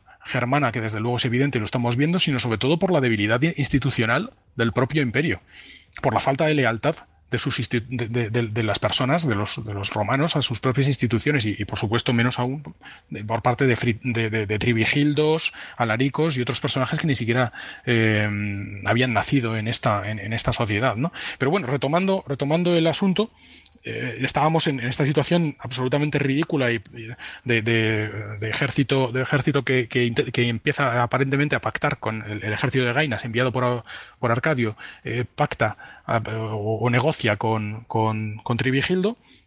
Posiblemente, de hecho, algún autor sugiere que fueran parientes, porque de hecho ambos eran godos. Y esto es importante, porque al menos si no lo eran, eh, esta es la así es como será interpretado por los propios romanos eh, del momento, por los coetáneos. Y es que eh, se alían eventualmente y Trivigildo y Gainas, y em, con la intención, aparentemente, de deponer a, al valido del emperador, al valido Eutropio del que venimos hablando. Eh, según, según eh, Gainas, Trivigildo abandonaría o depondría las armas en, el caso de que Eutropio abandonara el poder. Eh, de hecho, la, propia esposa del emperador Arcadio, resentida por, la influencia de, Eutropio sobre su marido, apoyó también esta, esta petición. Y efectivamente, Eutropio fue exiliado a Chipre y de hecho, en fechas posteriores, y así cayó definitivamente. En fechas posteriores, de hecho, sería llamado de vuelta y juzgado y ejecutado. Em, a partir de ese momento, Arcadio nombra cónsul a un tal Laureliano. Y Gainas y Trivigildo marchan hacia Constantinopla porque entienden que todavía no ha sido eh, satisfecha eh, su, su petición. Por tanto, demostrando con ello que eh, la, la, desaparición de, Eutropio del escenario no era su objetivo, sino que realmente tenían otros objetivos políticos eh, que probablemente eh, les afectaran a ellos mismos y no, y no a, Eutropio. Y a partir de ese momento, efectivamente, eh, fuerzan al emperador en ausencia de otro ejército, un ejército ante las puertas, un ejército combinado de, de, bárbaros y de, y de romanos, Gainas y Trivigildo, eh, frente, a Constantinopla, pues fuerzan al emperador a, a aceptar todas sus, eh, y ceder a sus peticiones que son fundamentalmente convertir a Gainas en la persona más influyente de Oriente.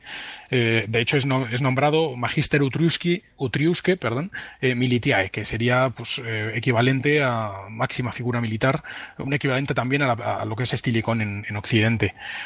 Pero dura muy poco el triunfo de Gainas, porque su política, lógicamente, es progermana, él mismo lo era, y como hemos visto, se ha apoyado en, otros germanos para alcanzar el, poder supremo, o prácticamente supremo, solo superado por el del emperador, y lógicamente esto provoca unos recelos enormes en toda la población. Y he aquí que se produce otro de los episodios absolutamente sorprendentes, y es que, insisto, eh, el, periodo que estamos viviendo es muy cinematográfico, y es que la población, los habitantes de la propia ciudad de Constantinopla, eh, asqueados y horrorizados ante esta situación totalmente eh, descabellada de, falta de autoridad del emperador Arcadio, eh, se levantan, se produce un levantamiento popular en armas y expulsan a Gainas, tanto a Gainas como a las tropas y a los propios godos que se hallaban, algunos de ellos dentro de la propia ciudad de, Constantinopla, al parecer se produce una masacre de godos brutal, una especie de 2 de mayo, eh, pero a la antigua. Eh, las fuentes hablan de 7.000 godos que perecen, probablemente serían muchos menos, pero en todo caso una masacre de godos. Y eh, Gainas, ante esta situación de debilidad, se ve obligado a huir. Huir del Imperio Romano, además, no solamente huir de Constantinopla, huir de esta situación, sino huir del Imperio Romano. Atraviesa el Danubio y Mm, trata de rehacer su vida al otro lado de la frontera del Imperio Romano, en el Barbaricum. Eh, sin embargo, este aquí que será capturado por los, por los unos, en concreto por un, por un rey, un tal Uldin, un rey uno, em, que, eh, que lo ejecuta, lo manda a ejecutar inmediatamente y manda su cabeza eh, a Arcadio, al emperador. El clásico. El clásico, sí. Eh, fijaos qué cinematográfico es todo esto, realmente es espectacular. Pero bueno, lo interesante de todo esto es que además eh, esta situación de, vergüenza ajena, eh, verdadera debilidad brutal del emperador Arcadio, pues lógicamente da alas a la facción anti bárbara, a la, facción tradicionalista eh, romana de los, eh, eh, bueno, de, Sinesio de Cirene y otros personajes. sobre todo, lógicamente, por el proceder de este traidor, de este general traidor, Gainas, que, de origen godo, pero que traiciona a, su propio emperador y se alía con otros godos para, pues, pues para medrar eh, personalmente y, alzarse él con el, con el poder supremo. Eh, cunde el sentimiento antibárbaro en todo Oriente, se contagia también en parte en, a Occidente, pero fundamentalmente en Oriente y mencionábamos antes a Sinesio de Cirene, eh, emite, un discurso en, que luego quedará escrito, redactado en el de Regno o de Reño, eh, en el que, bueno, pues eh, él eh, reclama la expulsión de absolutamente todos los bárbaros del imperio, por lo menos de la parte oriental del imperio en la que vive él, a excepción de aquellos que fueran esclavos, son los únicos que acepta. Este, y esta será una de las grandes diferencias quizás entre Oriente y Occidente. matizable, naturalmente, porque obviamente la pretensión de Sinesio de Cirene no se cumple, ni muchísimo menos, a la, a la perfección, pero sí que es cierto que hay, una diferencia eh, cualitativa entre el trato eh, dado a los, eh, a, los, a los bárbaros en Oriente a partir de este momento, a partir de esta gran crisis de, de Trivigildo y, Gainas, respecto a lo que había ocurrido con anterioridad. Y no solamente se, se provoca eh, y además es que es, muy importante también este, este momento porque eh, no solamente acabamos con a partir de ese momento como digo los, los, bárbaros pierden cierta presencia en las instituciones matizable como digo porque muchos de ellos mantienen todavía eh, puestos de responsabilidad pero por otro lado también y quizás esto sea incluso más importante y es que se produce un, un fenómeno de afirmación de la autoridad del emperador. Tras el éxito tras su restauración, eh, mm, gracias a este levantamiento popular, eh, su restauración, la restauración del, poder de la autoridad de Arcadio en el trono. Eh, por tanto, y, esto, es algo que se produce, como digo, en Oriente, y, que, de lo que no hay ejemplos, o por lo menos no en estas fechas, en Occidente. Y, por tanto, se puede considerar un hito importante que diferencia relativamente la, situación de, Oriente respecto de Occidente. Mm, volviendo, volviendo a Occidente, Mm, en el 401 eh, sabemos que, bueno, eh, y poco antes, bueno, ya eh, la, a, la, deposición, cuando fue depuesto en Gainas, bueno, huyó, mejor dicho, a, tierras bárbaras, su sucesor fue un tal, un tal Aureliano, que duró muy poco tiempo, y este a su vez fue sucedido por un tal Cesario, que era hermano del, de Aureliano. Estos Aureliano y Cesario se caracterizaron por la política, como venía diciendo, esencialmente antibárbara. Estilicón, lógicamente, no, trata de evitar, eh, se niega en un primer momento a reconocer a, Cesario como, como, autoridad en Oriente, lógicamente ya que eh, ambicionaba ese mismo puesto para él eh, y dominar, por tanto, ambas mitades. No obstante, en este, a lo largo de este tiempo las, las relaciones mejoran entre ambas mitades del imperio y se produce una, si bien tensa, una cierta reconciliación entre ambas mitades. Y, sin embargo, en el ínterin se produce un fenómeno muy llamativo, y es que eh, Alarico, ante esta situación de reconciliación entre las dos, los dos emperadores, y sobre todo por efecto quizás de, bueno, de esta situación, de, de esta política nueva de rechazo de los bárbaros, lógicamente se siente inseguro. Él como bárbaro se siente inseguro. Además, recordemos que había sido nombrado Magister Militum en la, provincia de Ilírico, eh, correspondiente grosso modo a lo que hoy es bueno, la antigua Yugoslavia y, Hungría, quizás, y parte de Austria. Eh, y lógicamente se siente inseguro, como digo, en esta situación. De modo que mm, ofrece sus servicios en un acto de, de, giro político interesante, ofrece sus servicios a Estilicón, cuando, insisto, él era eh, gobernador de una, de, una región de la parte oriental del imperio del Ilírico. Estilicón en esta situación, de, como no necesitaba la, ayuda de, Alarico, eh, rechaza, rechaza la oferta, eh, prefería, eligió en su lugar mantener las buenas relaciones con Oriente por otro lado, además, el rechazo, eh, perdón, el Senado, que habría sido, que era muy tradicionalista, como sabemos, habría rechazado cualquier, cualquier alianza en este momento con Alarico. Y por otro lado, además, es que no había tierras donde asentar a estos, a estos godos en caso de aceptarlos en la parte occidental del imperio. Eh, también es en este momento, no sabemos si en el año 400 o en el 401, cuando Alarico toma el título, o asume el título de Rex Cotorum, rey de todos los, de los godos, en genitivo, plural. Em, probablemente una forma de reafirmarse y, por tanto de tratar de, eh, imponer su, eh, eh, capacidad como, como, líder ante posibles amenazas por parte del poder central estatal de, Roma, es decir, por parte de Arcadio.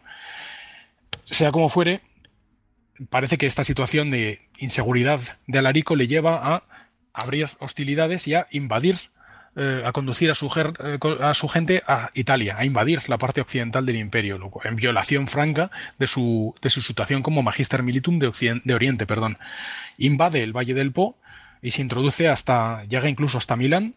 Eh, Estilicón por aquel momento además se halla con las manos eh, ocupadas porque estaba ocupado en intentando eh, sofocar una, invasión de, suevos eh, y vándalos que se estaba produciendo en Recia, más al, más al occidente, de modo que es tomado completamente por sorpresa.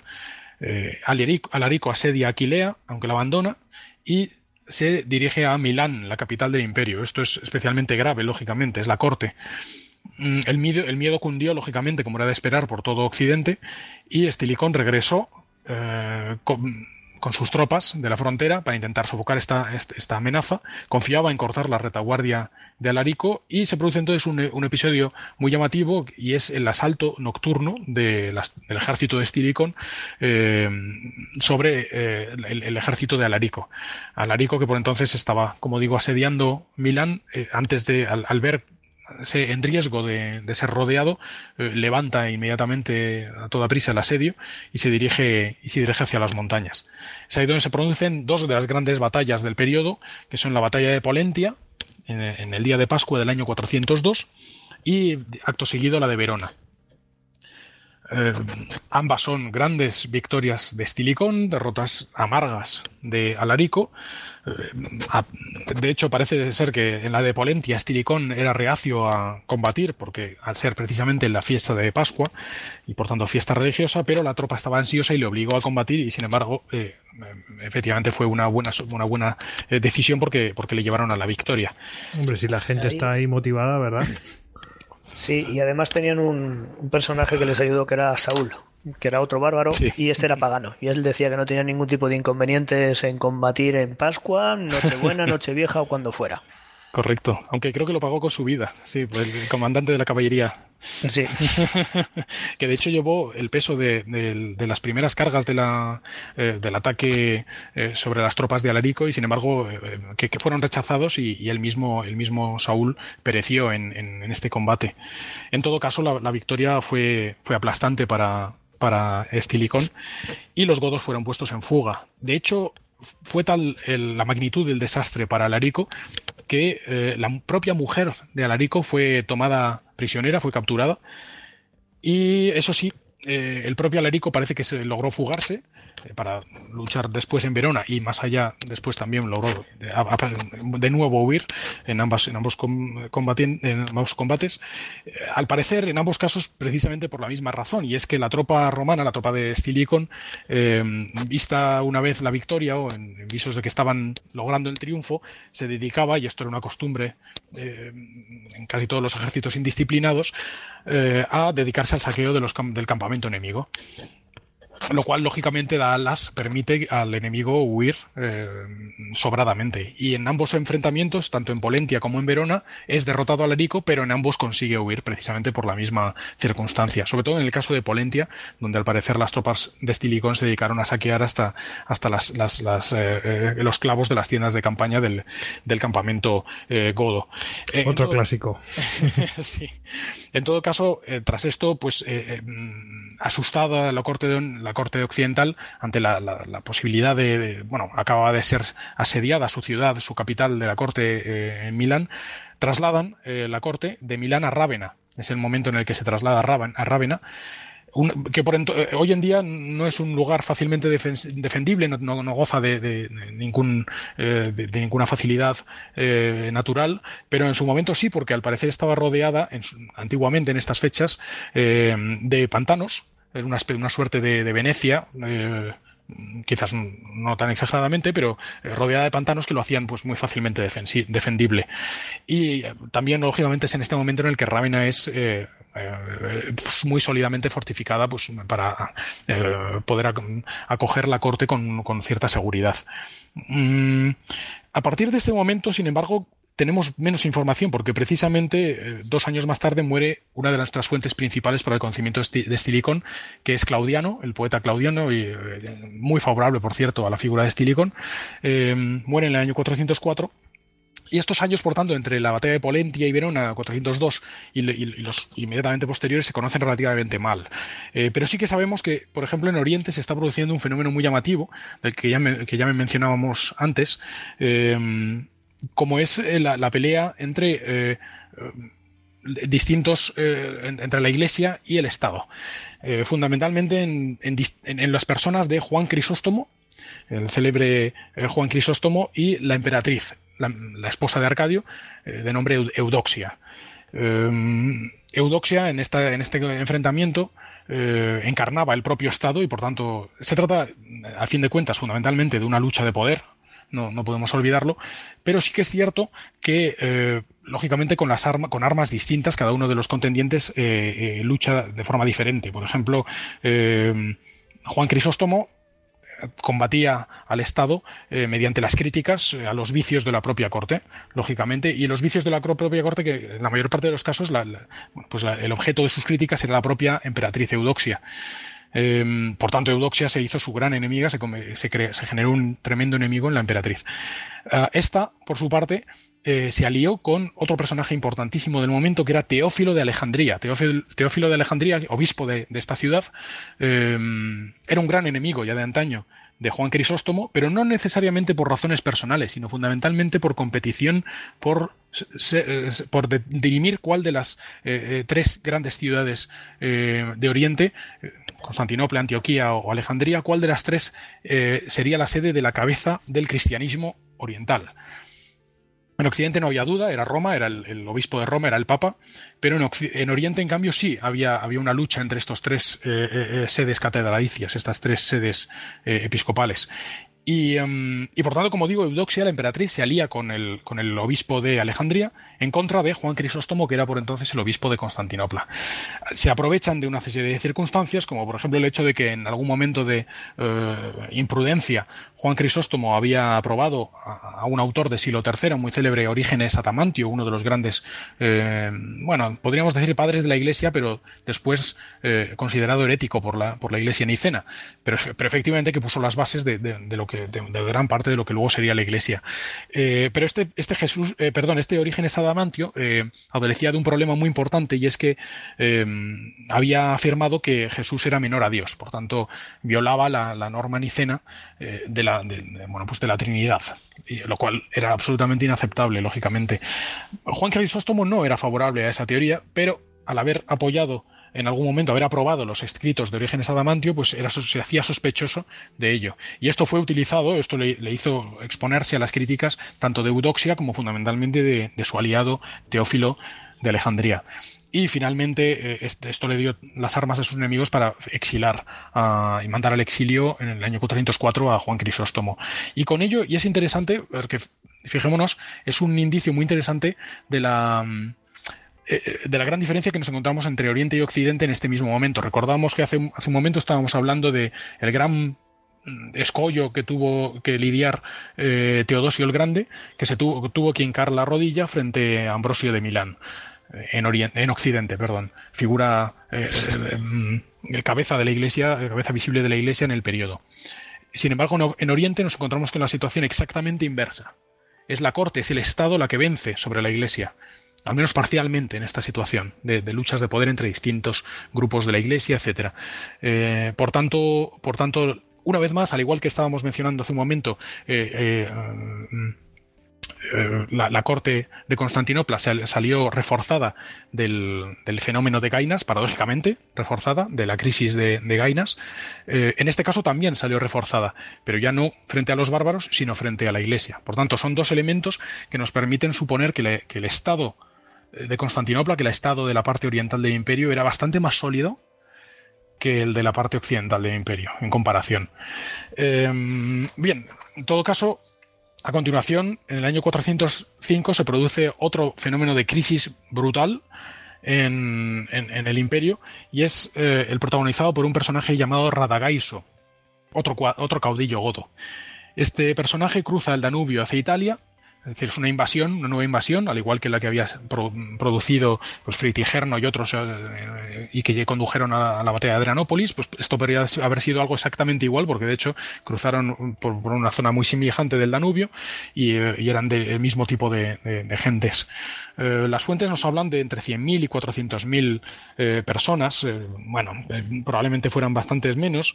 Focio, por ejemplo, San Agustín, Orosio, bueno, estas fuentes, mm, como digo, bailan mucho la cifra que nos dan, hoy en día se cree que probablemente fueran en torno a unos 100.000 eh, personas en total, de las cuales eh, habría unos 20.000 combatientes, estimando una proporción más o menos de combatiente eh, respecto a hombres, mujeres, niños, ancianos, etcétera.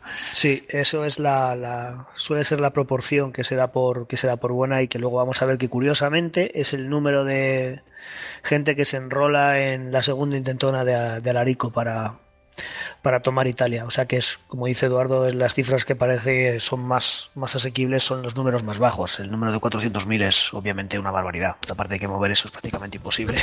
Sí, además, sí, 400.000 es, es, la cifra que ofrece Zósimo, por ejemplo, que es una de las fuentes quizás menos fiables de las que estamos hablando. Por ejemplo, Limpiodoro, Focio, en fin, eh, son cifras más, eh, perdón, autores, fuentes más, más fiables. Y esos son precisamente los que, los que ofrecen cifras más. Estoy de acuerdo, estoy de acuerdo con, contigo, Raúl, en eso, sin duda. en ese momento, por tanto, bueno, Radagaiso eh, invade, cruza el Danubio, pero se dirige hacia Italia, invade el Valle del Po y la Toscana se dirige hacia Florencia, la ciudad de Florencia, que en agosto de este año, del año 406 se encuentra a punto de rendirse, eh, por tanto de provocar un, hito más en la, gravísimo en la, en crisis del imperio, cuando eh, afortunada, afortunadamente para los, para los ciudadanos de Florencia, eh, Estilicón aparece con, con, un ejército de unos 20.000 comitatenses, eh, con la caballería alana y con un contingente curiosamente de caballería de origen uno, de unos, comandados por este personaje que habíamos mencionado hace un momento que cercenó la cabeza de, Gainas, eh, Uldino.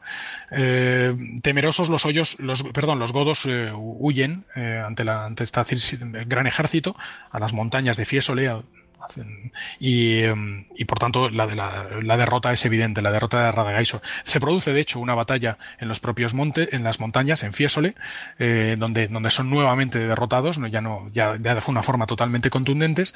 se produce una masacre de godos, sin paliativos. El propio Radagaiso, de hecho, es capturado y llevado a Roma, donde será ejecutado públicamente. Y aquí se produce otro de estos fenómenos muy interesantes que de nuevo debemos subrayar porque, porque son, son, son muy eh, relevantes, sobre todo en, la, en, los, en lo que ocurrirá en los fenómenos de años posteriores. Y es que en esta circunstancia de gran victoria de Estilicón frente a los, frente a los godos, en lugar de masacrar absolutamente a todos y vender a esclavos eh, o venderlos como esclavos, eh, sí es cierto que vende como, esclavo una, como esclavos a una buena parte de, de, los, de los capturados, pero fundamentalmente aquellos que no que fueran mujeres y niños, pero a 12.000 eh, por el contrario, a 12.000 de esos guerreros, según las fuentes, eh, los integra en el ejército romano. De modo que nos encontramos ante otro fenómeno más de integración de pueblos eh, ajenos al imperio en el ejército romano. 12.000, además, estamos hablando. Al mismo tiempo que, paradójicamente, vende como esclavos a sus familias, lo cual, o bueno, o parte de ellas al menos.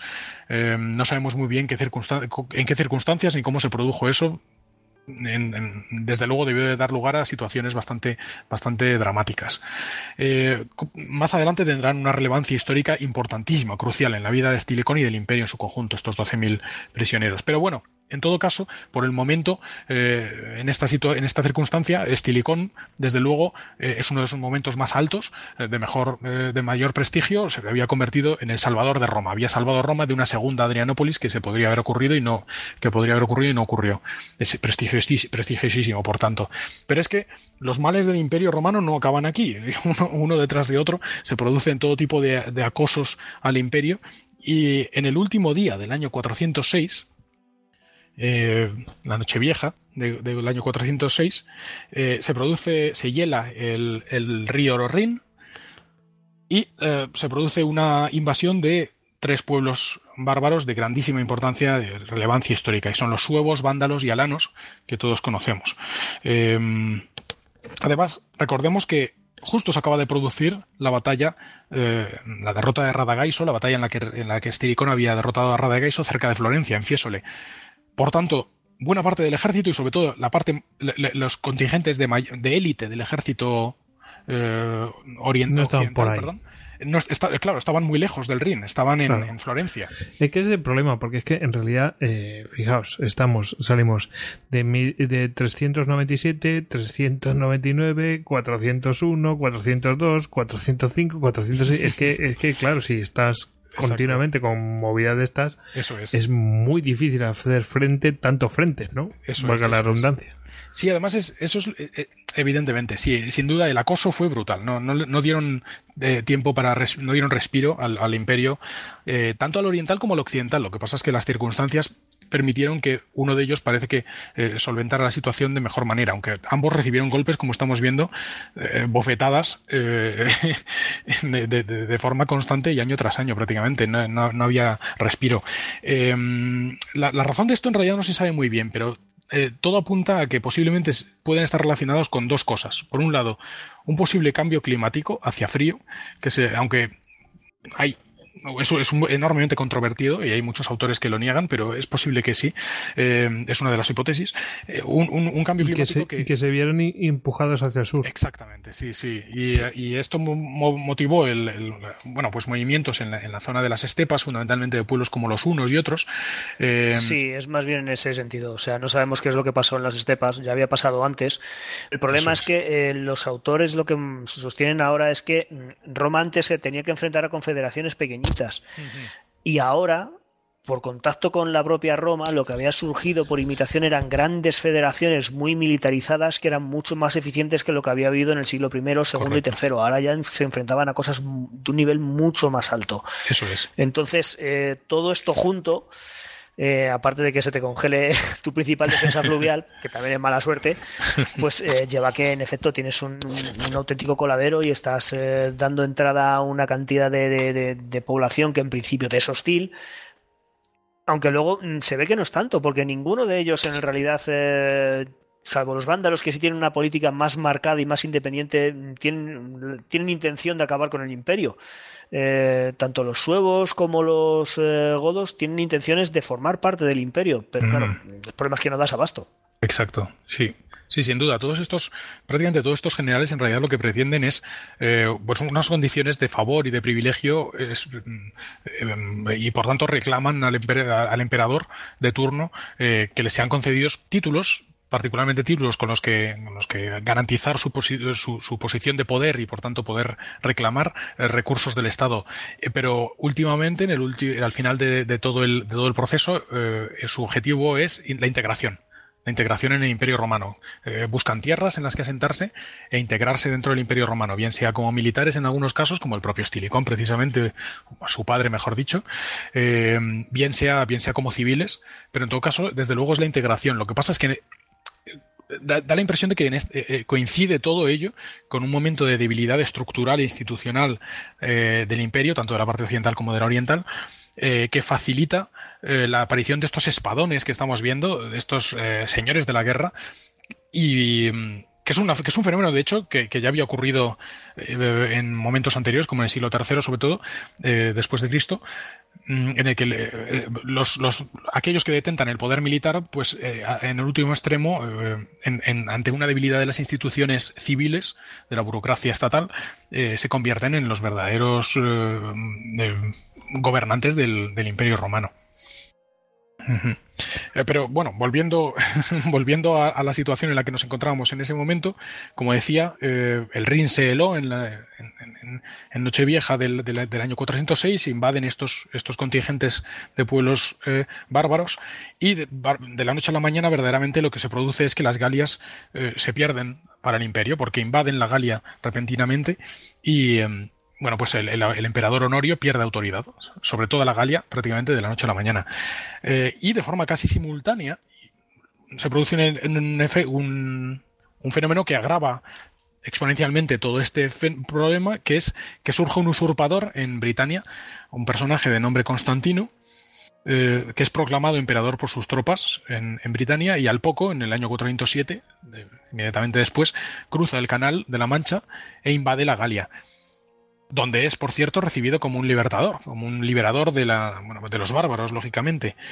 Esto tiene varias consecuencias. Por un lado, fijémonos, es un ejemplo, es un elemento más añadir a esta increíble listado elenco de, de, ingredientes de la crisis, de la terrible crisis política que se está viviendo en Occidente en ese momento, y por otro lado, y de la inestabilidad política brutal, y por otro lado, eh, supone o eh, representa eh, claramente el fin de la presencia eh, romana en Britania, porque a partir de este momento, en ausencia de tropas de presencia militar que, bueno, pues que, sirvan como, como, refrendo de la autoridad del emperador en, el, en el, territorio, Britania entra eh, de lleno en, lo que ellos llaman la Edad Oscura, de Dark Ages, em, de la que saldrán muchos siglos más tarde, aunque es eh, bien, pero eso es otro, otro tema.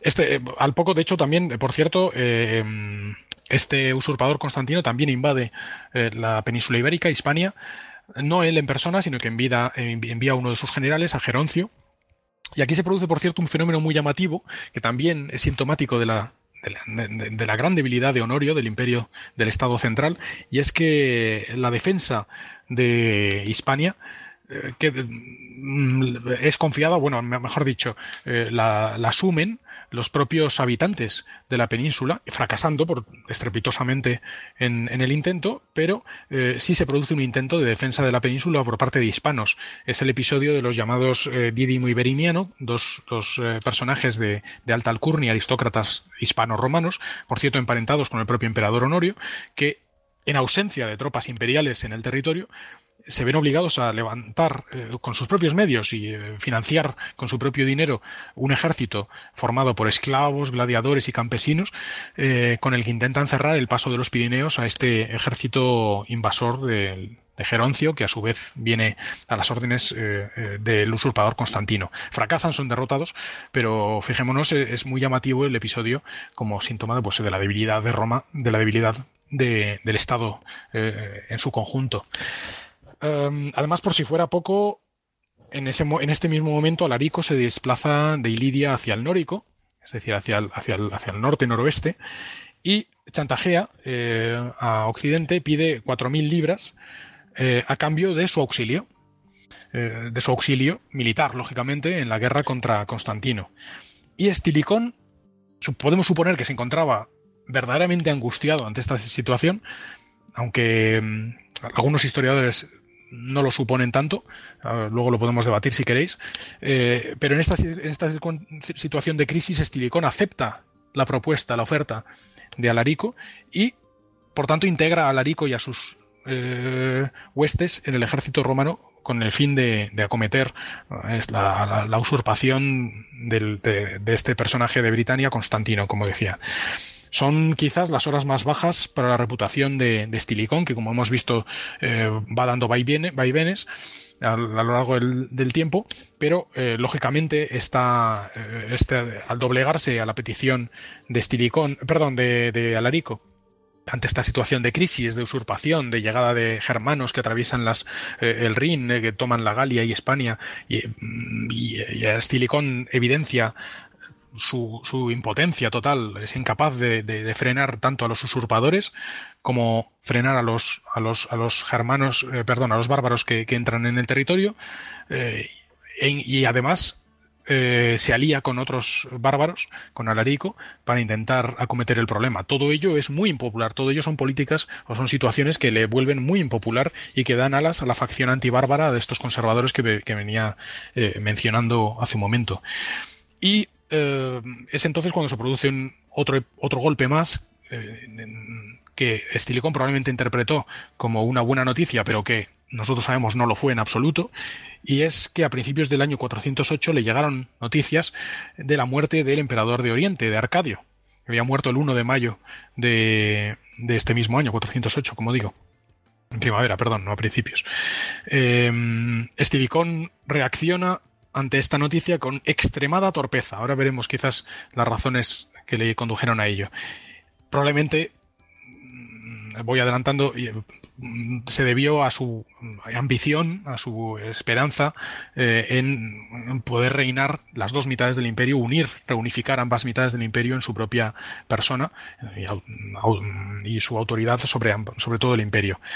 Bien, en todo caso, como digo, la reacción de Estilicón es en esta situación de muerte del emperador de Oriente, Arcadio, es que persuadió a su hermano, a su eh, hermano vivo, el emperador de Occidente, Honorio, para eh, encargar a Alarico, eh, le encomendó la consecución de la guerra, de sofocar la guerra contra Constantino, mientras él viaja a Constantinopla para presidir la subida al trono de Teodosio II. Es decir, se desentiende del problema de la usurpación que se está produciendo en Occidente y él viaja a Constantinopla para eh, para eh, básicamente o fundamentalmente tal y como entienden los intérpretes los autores modernos eh, para intentar medrar y por hacerse un hueco en, en, este momento de sucesión de poder y lógicamente hacerse con las riendas del poder tanto en que ya tenía en, en, Milán Rávena en Occidente como también en Constantinopla.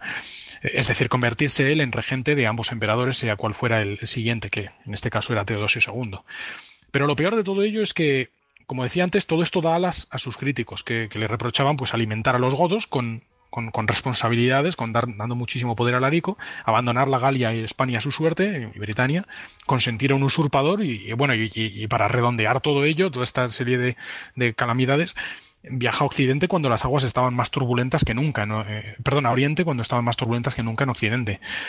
Eh, a partir de ese momento empiezan a moverse eh, la corte, eh, los, conspiradores, eh, empiezan a, distribuir, bueno, a, moverse rumores de traición que interpretan que, que es un traidor al imperio. El descontento además cunde mucho en el ejército, que ve como eh, no se está haciendo nada para, eh, eh, para sofocar las, las, crisis que está viviendo el imperio en ese momento. Y bueno, en este momento creo que a partir de aquí, no sé si a lo mejor Raúl quería comentar algo. Doy paso quizás a Raúl para que, para que Raúl. Continúe. Pues es que aquí hay bastante que, que, debatir, porque sí que en efecto aquí es lo que esto es lo que precipita el, la caída de la caída de Stilicón y es que además se parece se produce de una, de una manera bastante bastante sorprendente, porque pasa de ser el hombre más poderoso del imperio a ser el hombre más abandonado del imperio.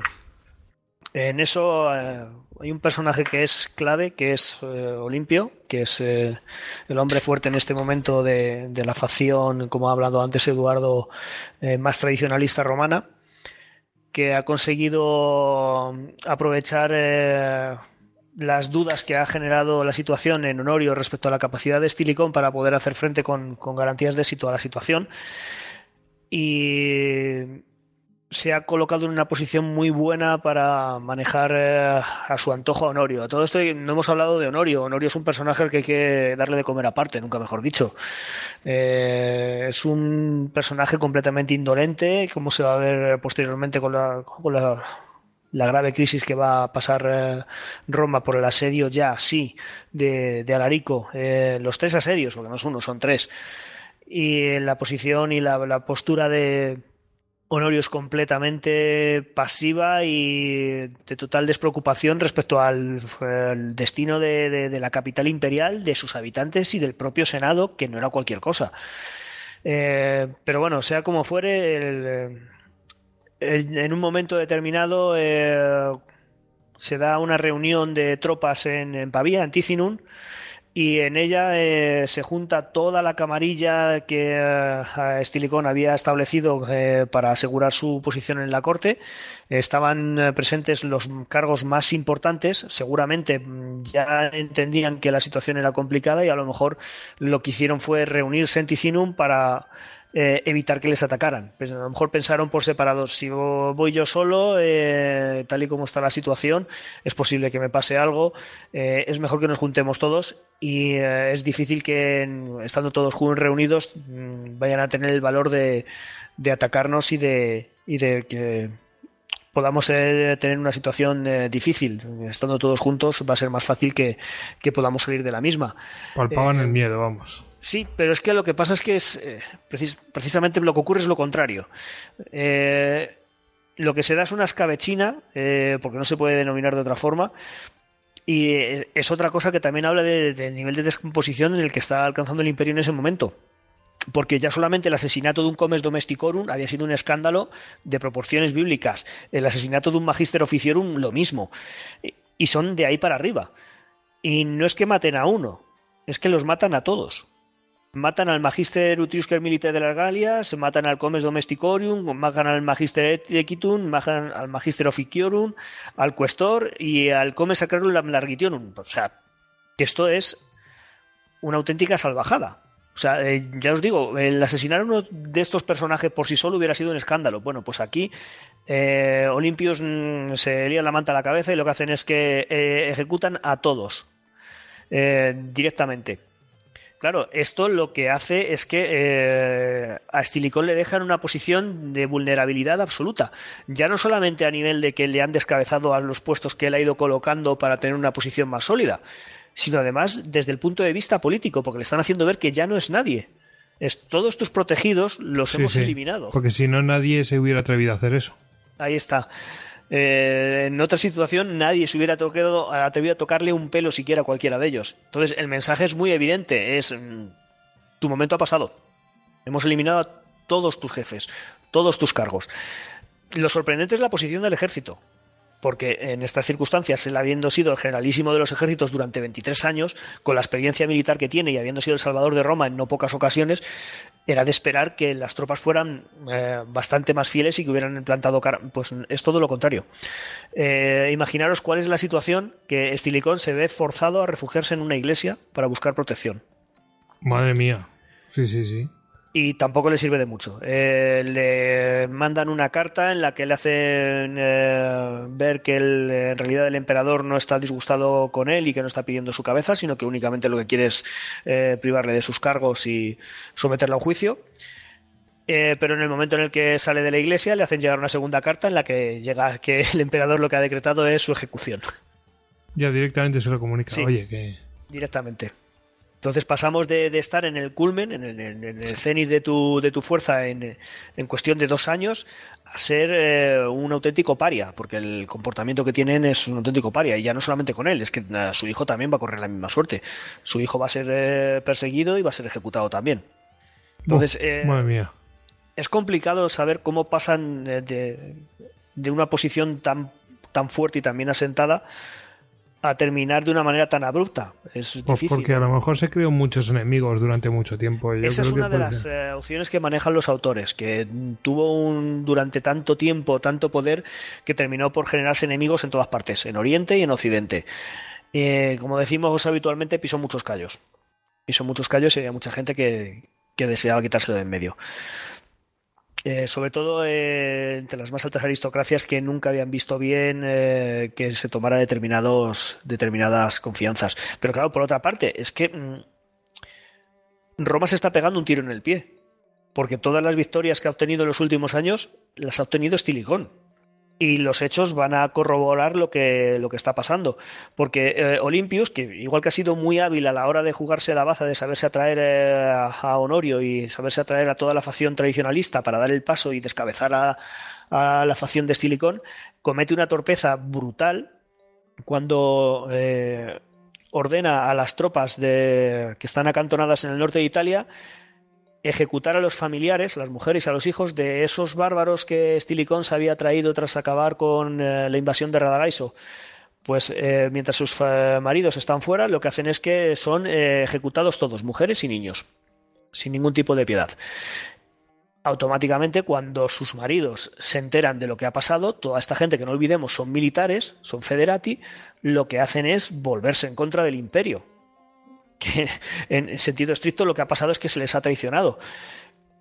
Y se está poniendo en práctica de forma brutal la política antigermana que durante tanto tiempo se había querido implementar, pero que eh, teóricamente no habían tenido fuerza para hacerlo. En este momento eh, piensan que pueden implementarla y es precisamente lo contrario, porque lo que hacen de forma automática es eh, volverse hacia Alarico y unirse a su ejército. Las fuentes nos cuentan que en torno a 30.000 de ellos se unen al ejército de, Alarico, que en este momento se dirige hacia Etolia porque ya es consciente de la situación por la que está pasando eh, la, corte, occidental y es consciente de la descomposición por la que está pasando la, corte y la jefatura. Además de eso, pide ayuda a su cuñado, Ataulfo, que eh, en ese momento comandaba una fuerza muy grande en Panonia de godos y unos y que además había sido atacado de forma también muy hábil por Olimpio y le había causado la muerte de al menos unos mil efectivos. Pero Alarico, eh, perdón, Ataulfo se había conseguido rehacer y había conseguido expulsar a Olimpio y su ejército de unos, había tenido un ejército de, unos que, era lo que había llevado a la batalla, y los consiguió rechazar. Y cuando Alarico le propone unirse a él, se unen.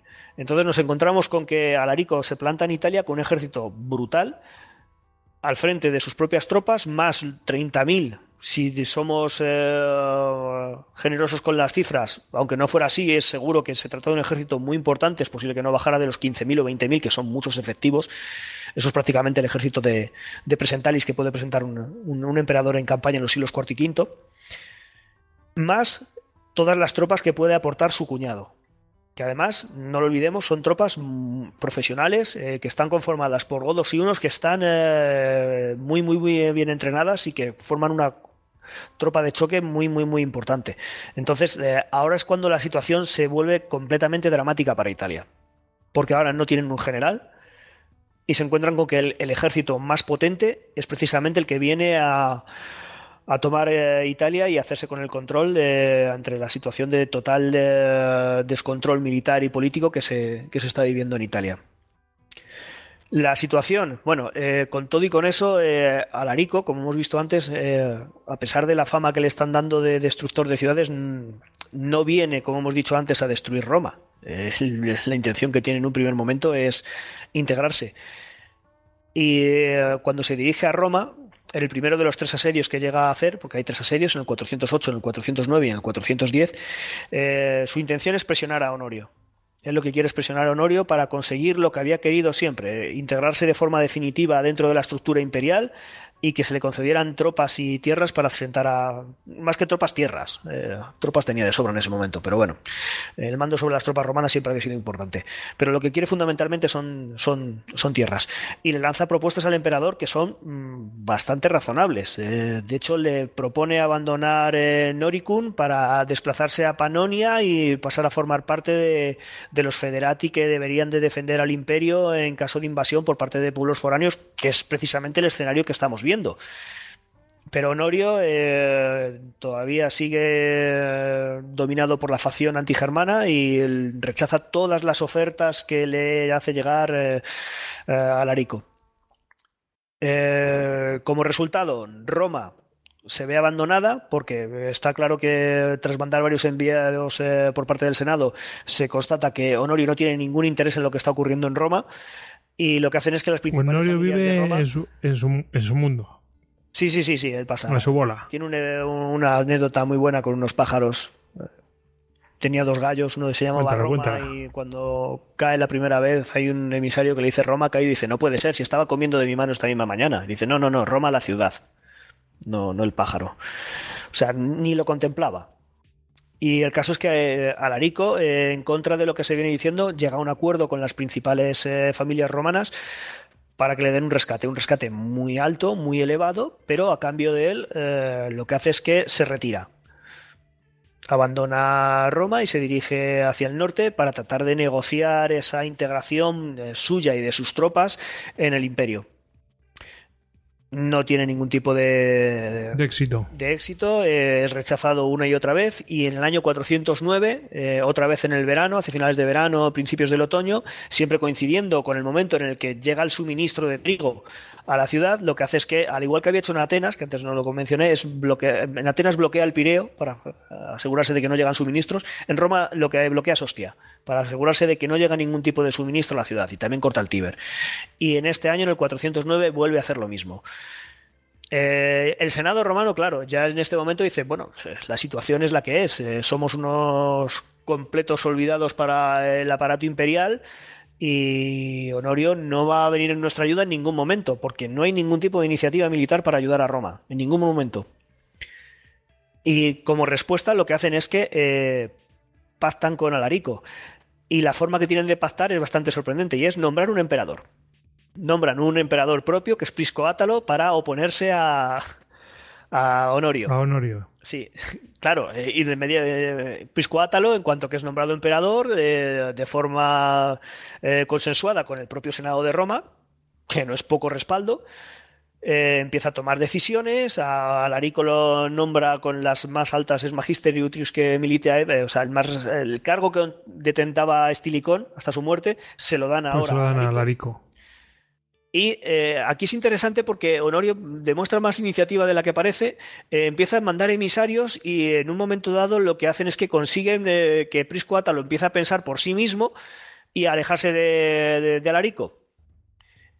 Momento en el que el Senado de Roma y Alarico deciden deponerle.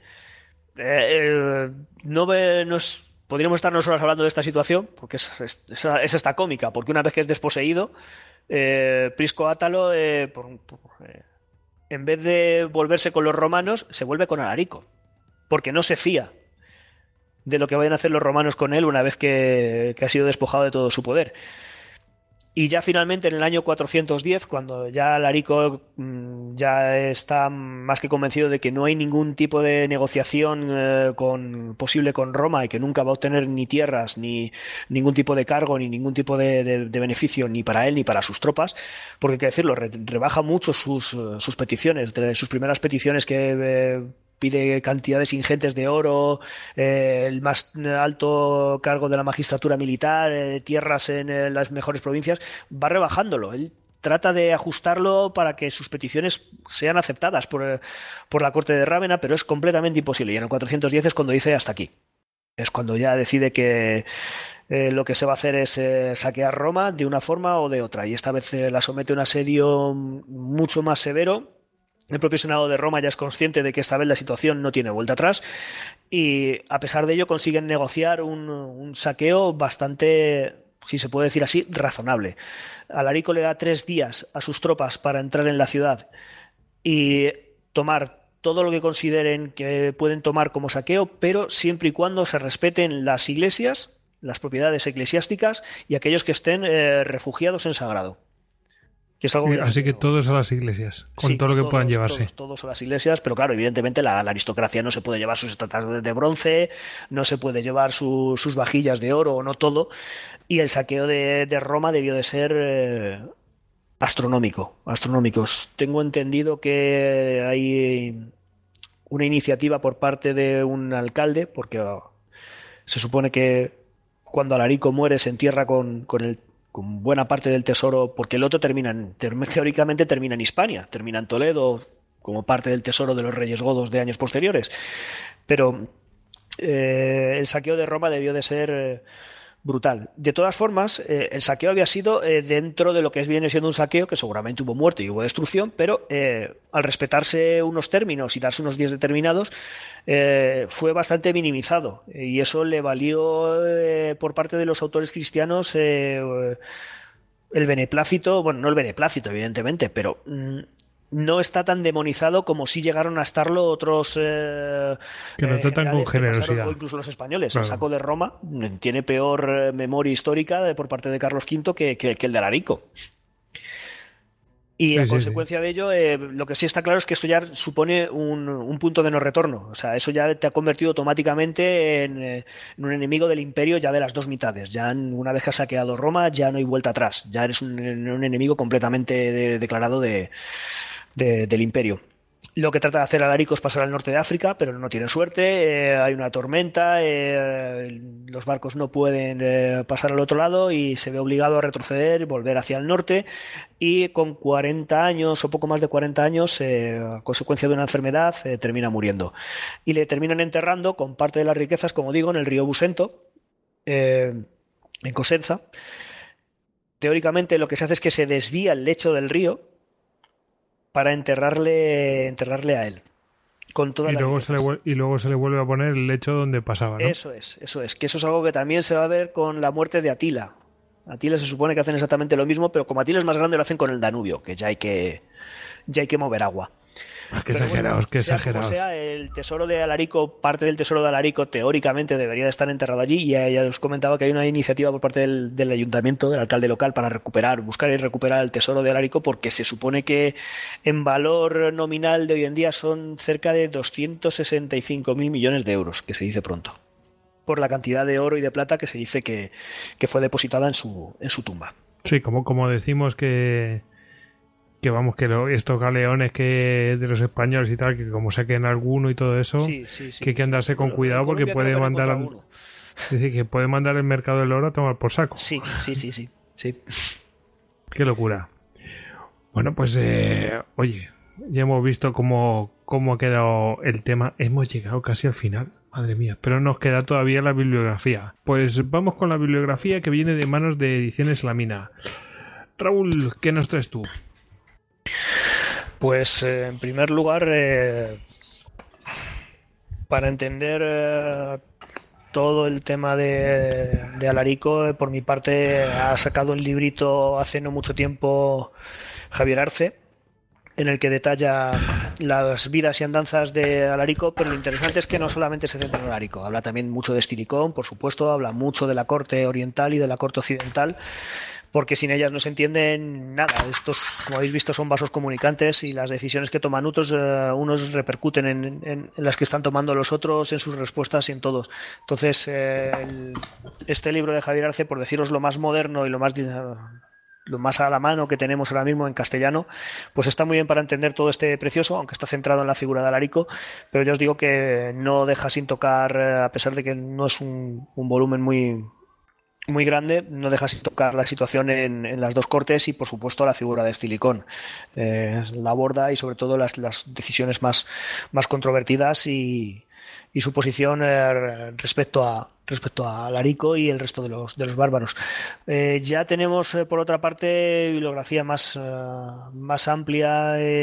tenemos el Barbarians Within the Gates of the, Empire.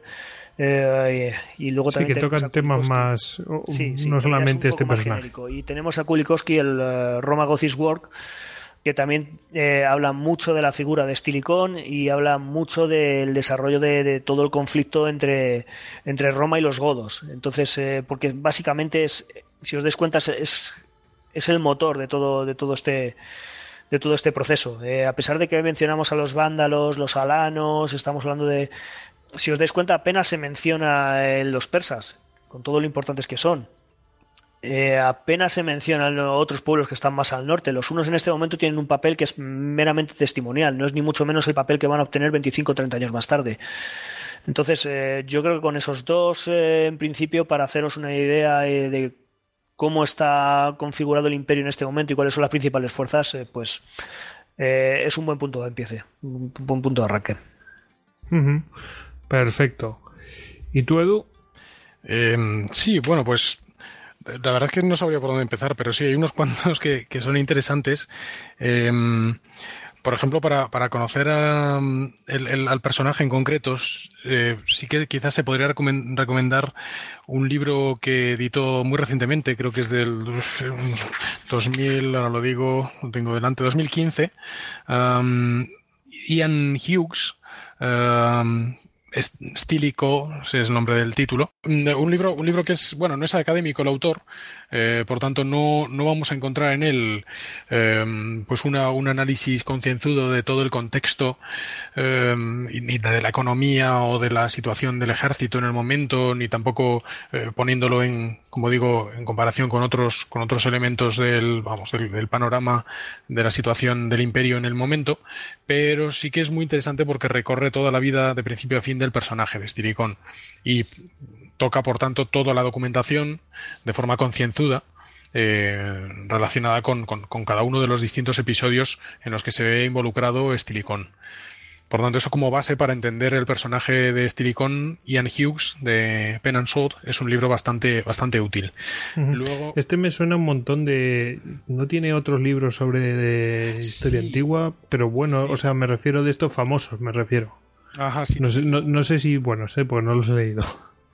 Bueno, el, autor no es, eh, como digo, no es académico y, es, es, un aficionado a la, historia militar, que, de hecho me parece que pertenece a una asociación de, juegos de tablero, de juegos de guerra y tal, pero sí, sí, eh, juraría que tiene también... De Belisario tiene. De Belisario, ¿verdad? Sí, cierto. Sí. Eso es, no recordaba. Yo también lo, he visto, lo he tenido en mis manos ese libro, sí. Pero no lo he leído ese. Pero sí, sí, exacto, del mismo autor. Ese no, sabría decir qué tal, qué tal es. Pero este, la verdad es que no está mal del todo, eh, con, el matiz, con el caveat de, la, de, la, de las bueno, pues de los, a lo mejor pequeños eh, imperfecciones que acabo de mencionar, ¿no? Eh, luego, como libro genérico, es, muy interesante, uno que además Raúl y yo a veces hablamos sobre él, de Chris Wickham, Wickham eh, La herencia de Roma, una historia de Europa desde el 400 hasta el año 1000, que trata justo desde, desde el momento en el que estamos hablando, ligeramente, vamos, eso, desde el 400, con lo cual, pero en torno a, eh, y a partir, es, es un periodo, eh, abarca un periodo ligeramente posterior fundamentalmente, pero sí que, sí que lo toca, y, em, da una visión... Todo, todo lo de Wickham es, es muy recomendable, como dice Eduardo, pero este sobre todo sí que arranca en ese periodo y sobre todo es que es más genérico, porque tiene otro que también es buenísimo, que es Framing the Early Middle Age, que también empieza en el mismo periodo, mm, eh, cierto. pero es más denso y es más orientado a un público más, eh, más especializado. Este, en cambio, es un es, como llaman ellos, es un companion y es eh, yo estoy de acuerdo con Eduardo, es una, lección muy buena para ver al menos el arranque. Aunque ya digo que va mucho más mm. allá, llega hasta los carolingios, pero sí que da una, una visión de conjunto muy muy buena del inicio de todo este proceso. Mm, sí, justo, me lo has quitado de la, de la, de la boca. no, perfecto. Eh, sobre, sobre el mundo germano en concreto hay bastante, bastante literatura. mm, algunos de ellos, por ejemplo, eh, ya son antiguos, pero son clásicos también, con lo cual yo creo que también son recomendables. Por ejemplo, uno de los más antiguos quizás es el de Herwig eh, Wolfram, Historia de los Godos, bastante recomendable, o también a mí me gusta particularmente Peter Heather, este es más reciente, eh, eh, Goths and Romans, 332-489. Eh, extremadamente interesante desde el punto de vista además anglosajón que, que, pertenecen a, a, una de las escuelas de interpretación del periodo de las invasiones germánicas que dan una interpretación particular opuesta a la que, por ejemplo, muchos autores de, continentales, por así decirlo, eh, darían, franceses o, alemanes. Eh, Thompson es uno de los clásicos también antiguo, eh, Romans and, Barbarians, The Decline of the Western Empire, es bastante, bastante interesante, pero también es uno de los clásicos muy genérico también. Y mm, para entender estos tres libros fundamentalmente para entender el mundo, el mundo germano o particularmente godo. Mm, de nuevo, volviendo a los genéricos, eh, a mí me, llama, ha gustado tradicionalmente bastante em, el libro Las transformaciones del mundo mediterráneo, siglos III, VIII, de Franz Georg Mayer. Eh, es muy antiguo y además eh, no recoge eh, ninguna de las interpretaciones modernas de los hechos. Pero sin embargo, sin embargo ofrece, ofrece unas interpretaciones muy peculiares del autor y muy eh, mm, pone, pone, todos los elementos en un contexto general, lo cual es muy, muy de agradecer, porque muchos autores modernos no lo hacen, porque no tienen a lo mejor, no, no, no tienen la capacidad de conectar elementos de lugares y sobre todo de fechas muy distantes. Este autor sí, Franz Georg Mayer sí que lo hace. Mm, aunque de, nuevo es un autor bastante antiguo. para entender concretamente y ya entrando más en, monográficos, el, periodo que estamos hablando, un libro bastante interesante, que a mí me gusta bastante, aunque también muy contestado, es el de Arthur Ferril. Tiene muchos enemigos este libro. La caída del Imperio Romano, las causas militares, de Arthur Ferril. No Arthur, sino Arthur. en España está eh, publicado por Edad. Em, por ejemplo, en el caso de Stilicon, Ferril, eh, su, teoría es que, verdaderamente lo que está ocurriendo en este momento eh, es que los, son, como decía también antes Raúl, los, oficiales, los generales, los militares de origen bárbaro de, este, de estos periodos, siglo IV y V, eh, lo que sorprende de ellos es su obstinada fidelidad al, al, imperio en muchos de los casos y no, interpreta, por tanto, nada, nada invita pues, quizás a pensar que, soldados y oficiales de, origen bárbaro fueran menos fiables o, efectivos o, de menor calidad eh, que, los de, que los de origen provincial, ¿no? aunque ya hemos visto algunos eh, casos como el de Gainas, que son espectacularmente opuestos a la teoría de Ferril. Pero bueno, ahí con todo y con eso es un libro bastante interesante, aunque como digo muy contestado. Y a lo mejor más tangencialmente, pero también quizás mm, merece la molestia echar un vistazo a, las obras que analizan el cristianismo en el periodo. Ahí ya, bueno, es un jardín muy amplio, la bibliografía ahí es amplísima, pero quizás yo recomendaría particularmente uno muy breve, que cronológicamente tampoco encaja muy bien en el periodo que estamos hablando, porque se sale un poco, pero, pero también lo toca tangencialmente, de Ramón Teja, eh, El cristianismo primitivo en la sociedad romana. Quizás con estos eh, podamos eh, hacernos una idea general del, del periodo. Yo añadiría un par de ellos que se nos pasaron. Pues Tenemos uno de Cameron, el Theodosius the Great and the Regency of Stilicho, que es un poco antiguo, pero también es bastante completo. Y hay un libro de Chesa que es Imperio Tardoantico de Barbari, la crisis militar de Adrianópoli al 400. Bueno, en italiano sería 400. madre mía, me que estaba. Al 418, vamos a dejarlo así. que también eh, da información interesante sobre respecto a este periodo. Yo creo que con todo esto, principio, eh, tiene un buen rato, ¿eh? Sí, sí, el que quiera una, aparte de que en ellos va, ya va a tener unas eh, referencias cruzadas que le van a llevar a datos mucho más completos, pero yo creo que con todo lo que ha mencionado Edu y los cuatro o cinco que he mencionado yo, para empezar es, es una bibliográfica bastante buena. Ahora, ahora con la feria del libro, ¿verdad, Javi? Ahora vamos. Para un par de semanas y luego ya pedimos más. bueno, chicos, pues nada, hemos llegado al final y bueno, antes de despedirnos, pues vamos a dar las gracias a los eh, mm, oyentes, por supuesto, especialmente a, a los mecenas y en concreto a los patronos héroes de las Termópilas, Daniel y Cristian Carrillo, el ecuatoriano en Tokio. Bueno, eh, vamos a despedirnos. Vamos a despedir Yo a Eduardo. de menos a los dragones en Eso es lo único que falta, sí. Todos los demás ingredientes los tiene. Pues mira, para eso, para eso tienen las pelis estas de las leyendas astúricas y todo eso, ¿eh? Astúricas. Bueno, de Dracos hay alguno que sabe aquí bastante, pero bueno, es un estandarte, se queda en estandarte, no hay, no hay bicho. Bueno, pues de- despedimos a Eduardo Cábana, ya sabéis que es el director de Despertaferro Historia Antigua y Medieval. Y despedimos también a Raúl Catalán, que bueno, eh, ya hemos visto que es un especialista en el mundo visigodo y alto medieval.